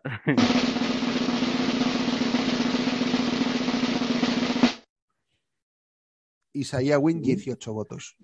Hostia, que sí que se llevó.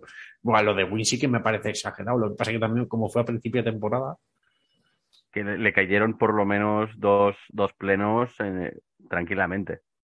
Jugando la mitad de la temporada y ha ganado, ¿eh? Sí, 18 votos al loro 18. La mitad de la temporada. Bueno, me, me, enorgu- me enorgullece que Miles Bryan haya quedado segundo. sí. Pero A ver si sabe- por- todos sabemos mejora. que, que- que el ganador moral de esto es Miles Bryan, tío. O sea, ha, So- sido, solo- consis- ha sido consistentemente malo. O sea, So- es que ha so- sido malo todo el solo, año. solo, solo digo una cosa. Ha sacado más puntos Isaiah Win en media temporada que Judon en la temporada entera. Esos son hechos. Hostia, tío. No, yo lo que, lo, que, lo que he visto claro en esto es que en el, en el Goyo hay que votar doble, porque es que me parecen pocos votos todo. O sea, te quiero verdad. decir, en vez de uno, dos. O sea, que no haya pares, que sea eso. Uy, 40, ¿sabes? Bien. Es que joder. Bueno, es que si, si llega a ser Dos. No, porque Menos- y se llevaba 36 por lo todo menos. lo que ha hecho, el único que me ha parecido exagerado es el de Win. Todo lo demás era solo eso, solo, solo, solo. Se ha jugado fatal, macho. Es que, es que ha habido partidos que, que, claro, se han repartido mucho. Como, como se han repartido en defensa, en el Goyo también se ha repartido bastante. Y ha habido algún partido que era especialmente. Coño, pues por ejemplo, el partido contra Lions, ¿a quién coño se lo das? Porque fue un partido súper redondo. ¿Quién la cagó? Win. Pues Win se llevó ahí un, un puñado de votos. Como Sí. Brian no jugaba ese partido, pues no se lo podía dar. Es que. ¿Cómo que no se lo podías dar? Perdona, Sonder no jugó ninguno y se llevó un voto. O sea, Ya, pero- Pero el hecho de que no jugase Brian era bueno. Muy bueno. Porque no estaba, no podía molestar. Claro. Ah, claro, porque podías jugar con 11. Como mucho, se le podía, 10. como mucho le podía dar el defensivo por no molestar, pero con otra cosa. Qué mala puta. Puto Miles Bryan. los Entonces, pues bueno, esos son los premios. Ya he etiqueteado el nombre de Gloria, de auténtica Gloria, con Isaiah Wing, que de hecho lo estoy no. haciendo ahora mismo. Eh, ya sé, que, ha- que ha- está quedando Y me- muy, muy, muy, muy, muy molón el nombre, el nombre Y, del y me comprometo a mañana compartir los premios y decir si son correctos, si no son correctos y qué le gusta. Voy a poner los tres, los tres con más votos y que la gente comente un poco y que, y que se eche un poco unas risas. No sé qué os parece. Me parece que Cardonismo ha sido totalmente, totalmente robado. Y que, y Jo, que- le- el equipos especiales son 18, 13 Marcus Jones, 13 Schuller y 13 Cardonismo. ¿eh? Ojo. Lo de- está- y un long snapper ahí que peleando con los grandes. Es- es- Eso es la grandeza, tío. Luego, luego se subirá a la parra esta agencia libre, ¿no? Pedirá Parné. y, y Bueno, pues se le da. Y también os diré, todos sabemos que muchos votos de Miles Bryan que no han sido míos ha sido porque retornaba al principio. Le cayeron unos cuantos votos al principio porque no sabía retornar. O no sabía coger el balón. Puede Claro. ser que tuviese algún drop un poco clamoroso y que igual hiciese algún touchback alguna vez, quizás, y que no fuese tan terrible. No sé, macho. Es, es lamentable que no se le haya dado Miles Bryant, tío. Es, es el Bentley de, la- de este año. Del año de Newton. el- Y no, no, no, o sea, de verdad, es que ha sido consistentemente malo, o sea, en, en su puta mierda ha sido consistente. Todo el año mal. Es como, como cuando lo ganó Bentley, igual. Ha sido consistentemente mal. Por eso, pero ¿qué pasó después de que lo ganara Bentley? La redención. Hombre, ¿tú ¿qué te crees que Brian va a jugar bien el año que viene? Yo apuesto por eso. No, no, porque, no porque no ha sido el premio, pero bueno. Pero Bentley tampoco lo fue. Fue Newton. Pero la Ah, de es verdad. La de. Joder, no me acordaba de ese detalle. Gracias, gracias al, al maravilloso poder del pueblo, que estoy encantado de vosotros. Si, si hubiese ganado, a lo mejor no era tan bueno. Es que es todo parte del plan. Bueno, a ver, a eh, ya, si el año que viene Brian juega bien, nos podemos poner, poner todo, o sea, todas las putas medallas, ya nos las vamos poniendo todas. Por cierto, vamos. solo quiero, antes de terminar el podcast, que ya se nos está haciendo un poquito tarde y algo rápido y al pie. Eh, chicos, partido de final de conferencia de NFC y AFC. Cada uno que diga el, el que cree que es el favorito y quién, y quién va a llegar a la, Super Bowl. Aníbal. Pues mira, yo, eh, eh, en contraposición de lo que mucha gente cree, yo veo una final de Super Bowls eh, Bengals Eagles. Me parece bien. Why not? Aitor, Yo, yo quiero Niners Eagles, eh, Niners, mierda, Niners Eagles es la final de conferencia del NFC. Yo quiero Niners Bengals, pero va a ser eh, Eagles eh, Bengals, como ha dicho Aníbal. Es que es una, es que Filadelfia es un equipazo. Que Bien el- construido, está jugando bien. Es, es que es una locura. Es una- el, el Eagles San Francisco 49ers le veremos en Discord. Estaremos en Si a las Discord. nueve es, ¿no? Sí. Sí. Andaré, bueno, va a ser un partidazo, macho. Sí, sí. Espero, que- espero que Niners, de, no, no, los dos de la talla, si juegan a su nivel, va a ser un partidazo, seguro. Es que los Eagles es el equipo. Es equipo, tío. Es que está todo al milímetro, macho. Tiene talento a punta bala y, y- y todo, todo encaja, tío. Y, es que es una pasada. una pasada. O sea, parece que no, que no hacen nada y son una pisonadora. Pues yo en el en la FC creo que Bengals par- con la- no sé si cómo está Mahomes, pero yo creo que Bengals parte como favorito, porque Mahomes está tocado. Pero tengo y y quiero que gane Bengals, pues están flipando demasiado. Es decir, están como provocando mucho a Chiefs y eso no es bueno. Que no vas a jugar en tu campo, tío, vas a jugar en Arrowhead. Cuidadito. Te van a comer. Y bueno, y creo que va a ser. Opino lo mismo. Me encantaría que fuese Bengals eh, 49ers, sobre todo por Purdy y por Burrow, porque me parece que por la, por la narrativa de San Francisco y porque Burrow me encanta, es una pasada. Pero Eagles Es una, un- es una pisonadora, macho.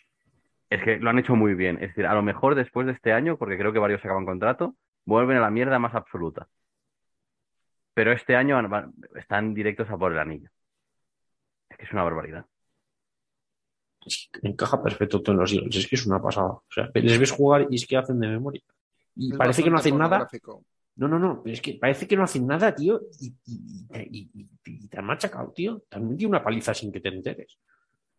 Solo ha, solo ha habido ese paréntesis de cuando en la temporada que estuvo mm, Hurst lesionado. Y sí que hubo un poco. Pero lo demás han sido una pisonadora todo el año. Y en playoff también. Porque a los Giants les pasaron por encima. Es que no se enteraron de nada.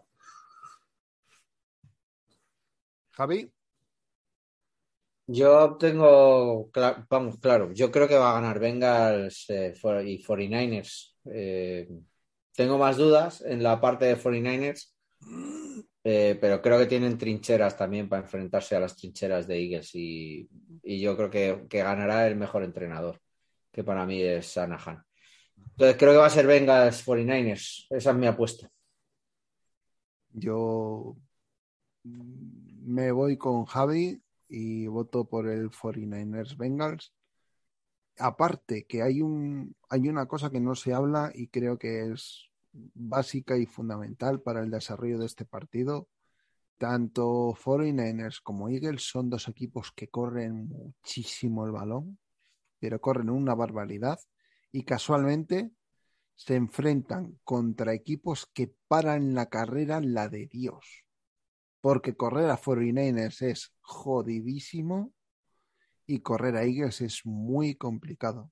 Entonces va a ser una lucha de poder a poder de dos líneas ofensivas superpotentes, con dos líneas defensivas de escándalo, y va a ser una, una pelea de fútbol old school, que creo que es de esto de empezar a grabar y guardar, porque va a ser va a ser para ver en el Pensaba que ibas a decir que eh, grabarte mientras te la zurras, ¿sabes? No, hombre, Aitor, por favor. Uno, Es uno que tiene, Has uno hecho así tiene con... cierta, cierta grabar. categoría. Has dicho grabar. Y luego has hecho así con la mano que digo, pff, madre mía. Piensa- piensas muy mal, piensas muy mal. Estás No, pensando en comer salchichas de Frankfurt y no puede ser Los eso. demás no. Muy mal. Muy mal. Eh, bueno. mm, Barrow es mi pastor, nada me falla, ¿no? En, en la No, no, ya veo, ya veo que no ha habido huevos a nadie de decir que van a ganar los Chiefs. Que por cierto, el otro día salió un vídeo y, y Mahomes ni cojeaba. Bueno, eso una hostia La- al las- tiempo. Las drogas legales o ilegales, Pero sí, el tío no cojea. casi casi se parte la pierna, tiene que, no va a coger. No, no, no, no, pero que he visto un puto vídeo que ni, ni, ni, ni- o sea, que no, que no hace ni ademán de cojear, macho. Va a llegar un Ah, va a llegar un, un gordo de la línea defensiva de los que nos Aitor, gustan tanto va- y tasca. Va a llegar el señor Hutchinson una vez y cuando le pille ya va a empezar a a coger ese cojeo de, Hutchinson, de Hutchinson- pirata. sea, no, perdona. No, por eso digo, te digo. Se me ha ido la vida. Digo, O oiga, que igual hay uno en los Bengals que es em, Hutchinson, pero No, Cubar, ¿no? se me ha ido. sí, cualquiera. Ve la línea de, de Bengals. Eh, ese, ese, Ese. Porque se, se me ha ido la pinza a 450%. Ya, ya podían tener a, a Hutchinson los, los Bengals este partido, pero va a ser que no. Una pena. Eh, Sería trampitas. Bueno, tra- trampa también es que juega McCaffrey, ¿eh? Ese tío también es trampa. O sea, Y se lo llevaron baratito, ¿eh? Para lo que es. que por cierto, hablando de. No sé quién ha dicho el tema de las líneas. Eh, la línea de Eagles ha parado la semana pasada a un tackle que se estaba sacando la chorra toda la temporada. O sea que. Cuidadito. Cuidadito con la línea de ataque de, de los Eagles. Que la borra que le meten. Ahora no me acuerdo cómo se llama el los tackle de los. De los Giants. Lester Lawrence. Correcto. Sí. Lorenz. le mete una borrada que, que, que vamos. O sea, eh, de hecho, en el Card fue el dios y, y en el divisional desaparece totalmente del partido. De hecho, hay, hay un vídeo, Aitor, de una jugada que sale que, él sí que se lo lleva solo con un brazo, que se le empieza a estirar el brazo derecho y le empieza a hacer volar así, que se te va la olla. A ti que te mola el juego de trinchera, algo loquísimo. Pero loquísimo, loquísimo, ¿eh? Y por cierto, mm, el partido Cincinnati Bengals Buffalo Bills, muy bien, ¿eh? Muy rico. O sea, quedamos para verlo en Discord y empezamos a, empieza el partido y empezamos a hablar. En la nieve, el ponerte por delante es importante. Los golpes se van a notar, las manos se terminan atorando y empezar el tercer cuarto. Van a empezar a jugar 5 o 7 minutos y luego el juego ofensivo se va a ir para abajo y todo el juego de defensa se va para abajo. Oye, lo que hablamos justo en la previa, Clavao. clavado. Decimos al oro que con este tipo de condiciones hay fumbles, hay tal. Siguiente jugada, pas. O sea, fue algo. Tam- también te voy a decir que ese partido me parece la justicia poética por excelencia. Es decir, eh, la NFL gestionó horriblemente mal lo del partido entre Bills y Bengals en playoff, porque lo hizo muy mal, porque Bengals podía ganar el, part- el primer partido que iban a jugar en temporada regular. Yo creo que Bengals lo iba a ganar, porque Bills no estaba bien y Bengals venía como una pisonadora. Se anula el partido por lo que se anula, ¿vale? Se entiende. Pero si se enfrentan Bills y Bengals en playoff, en campo de Bills. El, en cambio, si es Chiefs, Bills en campo neutral. No tenía ningún sentido. Que no, que no se jugase en, en campo neutral el Bills Bengals. Se jugó en Buffalo, pues cosas que pasan. Que te nieva y de repente no sabes jugar en la nieve, aunque seas tu campo. Lo que, lo que tengo que decir es que yo soy muy de, ay, los partidos en nieve, porque no sé qué, porque está guay, porque si el este, que si la épica, que si no sé qué. Mira, se pueden meter los partidos de la nieve por los cojones, así de claro. Porque es, no, y es que en este partido se vio. Es que la segunda parte fue un, cachondeo, o sea, fue, Hill. Y no porque los jugadores sean malos, es que el campo está en tan malas condiciones que no hay espectáculo, ninguno, ninguno.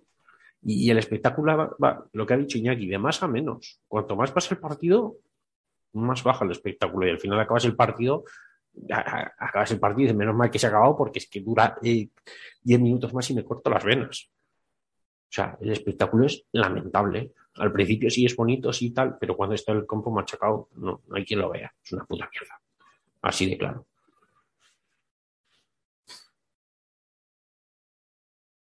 Pues me parece bien. No, a mí no, no me parece. O sea, a mí me gustaría que los, que los partidos en nieve sean de temporada regular, los partidos malos que dices, ah, qué bonita la nieve, ah, qué bien. Ya está. No, pero eh, vamos a ver. Yo a mí, por ejemplo, me sirvió para ver, uno, que ellos salen mucho de Bo y poco de guarnizo, como se dice por aquí, Aníbal, y esto lo conoces tú perfectamente. Tal cual. Hostias, Dos, que Dix reventó y terminó hasta los cojones teniendo una discusión con la banda bastante chula, pero bastante, bastante bonita. básicamente se, pa- se pasó todo el partido así, básicamente. Y no le lanzaban balones.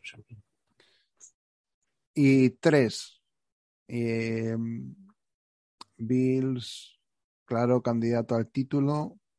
Bills empieza la temporada como un puto tiro. Y decíamos, uh, estos equipos que empiezan tan sumamente fuerte al principio, al final petardean. ¿Y qué pasó? Pues que petardearon, petardearon. Así que nada, yo muy tranquilo, muy feliz, porque se fueron a tomar por culo, ¿por qué no decirlo? Eh, lo que no me tiene tan tranquilo y tan feliz son algunos movimientos que se están dando en los rosters y en, en los cuerpos ofensivos y defensivos de rivales. Eso no me gusta tanto, como por ejemplo el hecho de que suena extremadamente fuerte Fangio como defensive coordinator de, de Dolphins, que eso es un puto dolor de cojones. Y eso es que Dolphins meten dos o tres victorias más en el zurrón. Fácil, pero fácil. Bueno, pero Fa- Fangio se ha entrevistado con media FC ¿eh? también. Es decir, Eh, pero está prácticamente hecho, ¿eh? Ya lo han dicho hoy. O sea, cuidado. Ya los Dolphins es lo que les falta. Un, poco de Sí. orden en la defensa. Y otra cosa no, pero Fangio hacer defensas es un señor que creo que sabe No, no. hacer defensas de puta madre. También te, también te quiero decir, los Dolphins es que me suena la polla mucho y lo siento mucho, aficionados de los Dolphins, que estéis escuchando, pues escuchar el podcast de vuestro equipo. pues, eh, no, es que es verdad, tío. No, no, podéis escuchar este también, hombre. Pero es que, a ver, son los Dolphins, tío. Es que es una franquicia históricamente que no, que no es eficiente, que no es nada. O sea, tienen un propietario que es un subnormal. O sea, así de claro. Y, y de ahí va todo para abajo y va peor, tío. Porque la mierda siempre llueve de arriba para abajo, tío. Y lo mierda todo. te hagas lo que hagas, la mierda flota. Esto, Pues es que en esto no pasa lo mismo. Kraft coge, como ha hecho ahora, ha, ha cogido y ha dicho, "Pf, esto está hecho una mierda, a ver, hay que cambiar esto, esto, esto, esto y esto. Cambia y coge él, se coge su, su, su avión privado, se va a tomar por culo y deja trabajar. Y los Dolphins no hacen eso. Entonces, el problema tienen los Dolphins es ese, no hay más. Y van a ser una franquicia siempre potencialmente disfuncional. Y es que con ese lastre tienen que ir, como lo mismo que hablábamos durante toda la temporada. ¿Por qué hemos ganado ocho partidos? ¿Por qué hemos ganado ocho partidos? Inercia histórica. Inercia histórica. No merecemos ganar ocho partidos. Hemos ganado ocho partidos por inercia histórica. Y eso que podíamos haber ganado tres más por cuatro detalles. Y porque la banda trabajó la defensa algo loquísimo. Pues eso, pero inercia histórica, Belichick, el, el, staff, no sé qué, tal. Inercia histórica. Es que no hay más. Inercia Sí. histórica. No merecimos, no hemos merecido ganar ocho partidos. es que Pues los Dolphins es lo mismo, pero al revés. Los Dolphins tienen un techo ahí que tienen que tirar, porque, pero, pero es intrínseco de la, de la organización, que siempre la lían, siempre es un puto desastre. Es que con- cuatro tonterías te plantas por luchar la división, siendo un equipo lamentablemente entrenado. Yo los, los Dolphins, el techo que lo veo es como mucho los, los Bills este año. O sea, que pueden ganarte la, división, pero pff, en una wildcard se van a pedir para casa, no les veo yo en final de conferencia. Bueno, chicos, vamos a dejar el podcast por aquí, prácticamente un par de horitas. Igual llega, igual no, vamos a estar ahí, ahí. Pero dejamos para un par de semanitas y hablamos sobre salary cap, cómo lo tenemos, quiénes son agentes libres y Bueno. todas estas cosas. Y esperemos que con el, con el, con el staff confirmado ya, ¿no? Por lo menos los, los, con, los grandes con el nombres. staff confirmado, sí.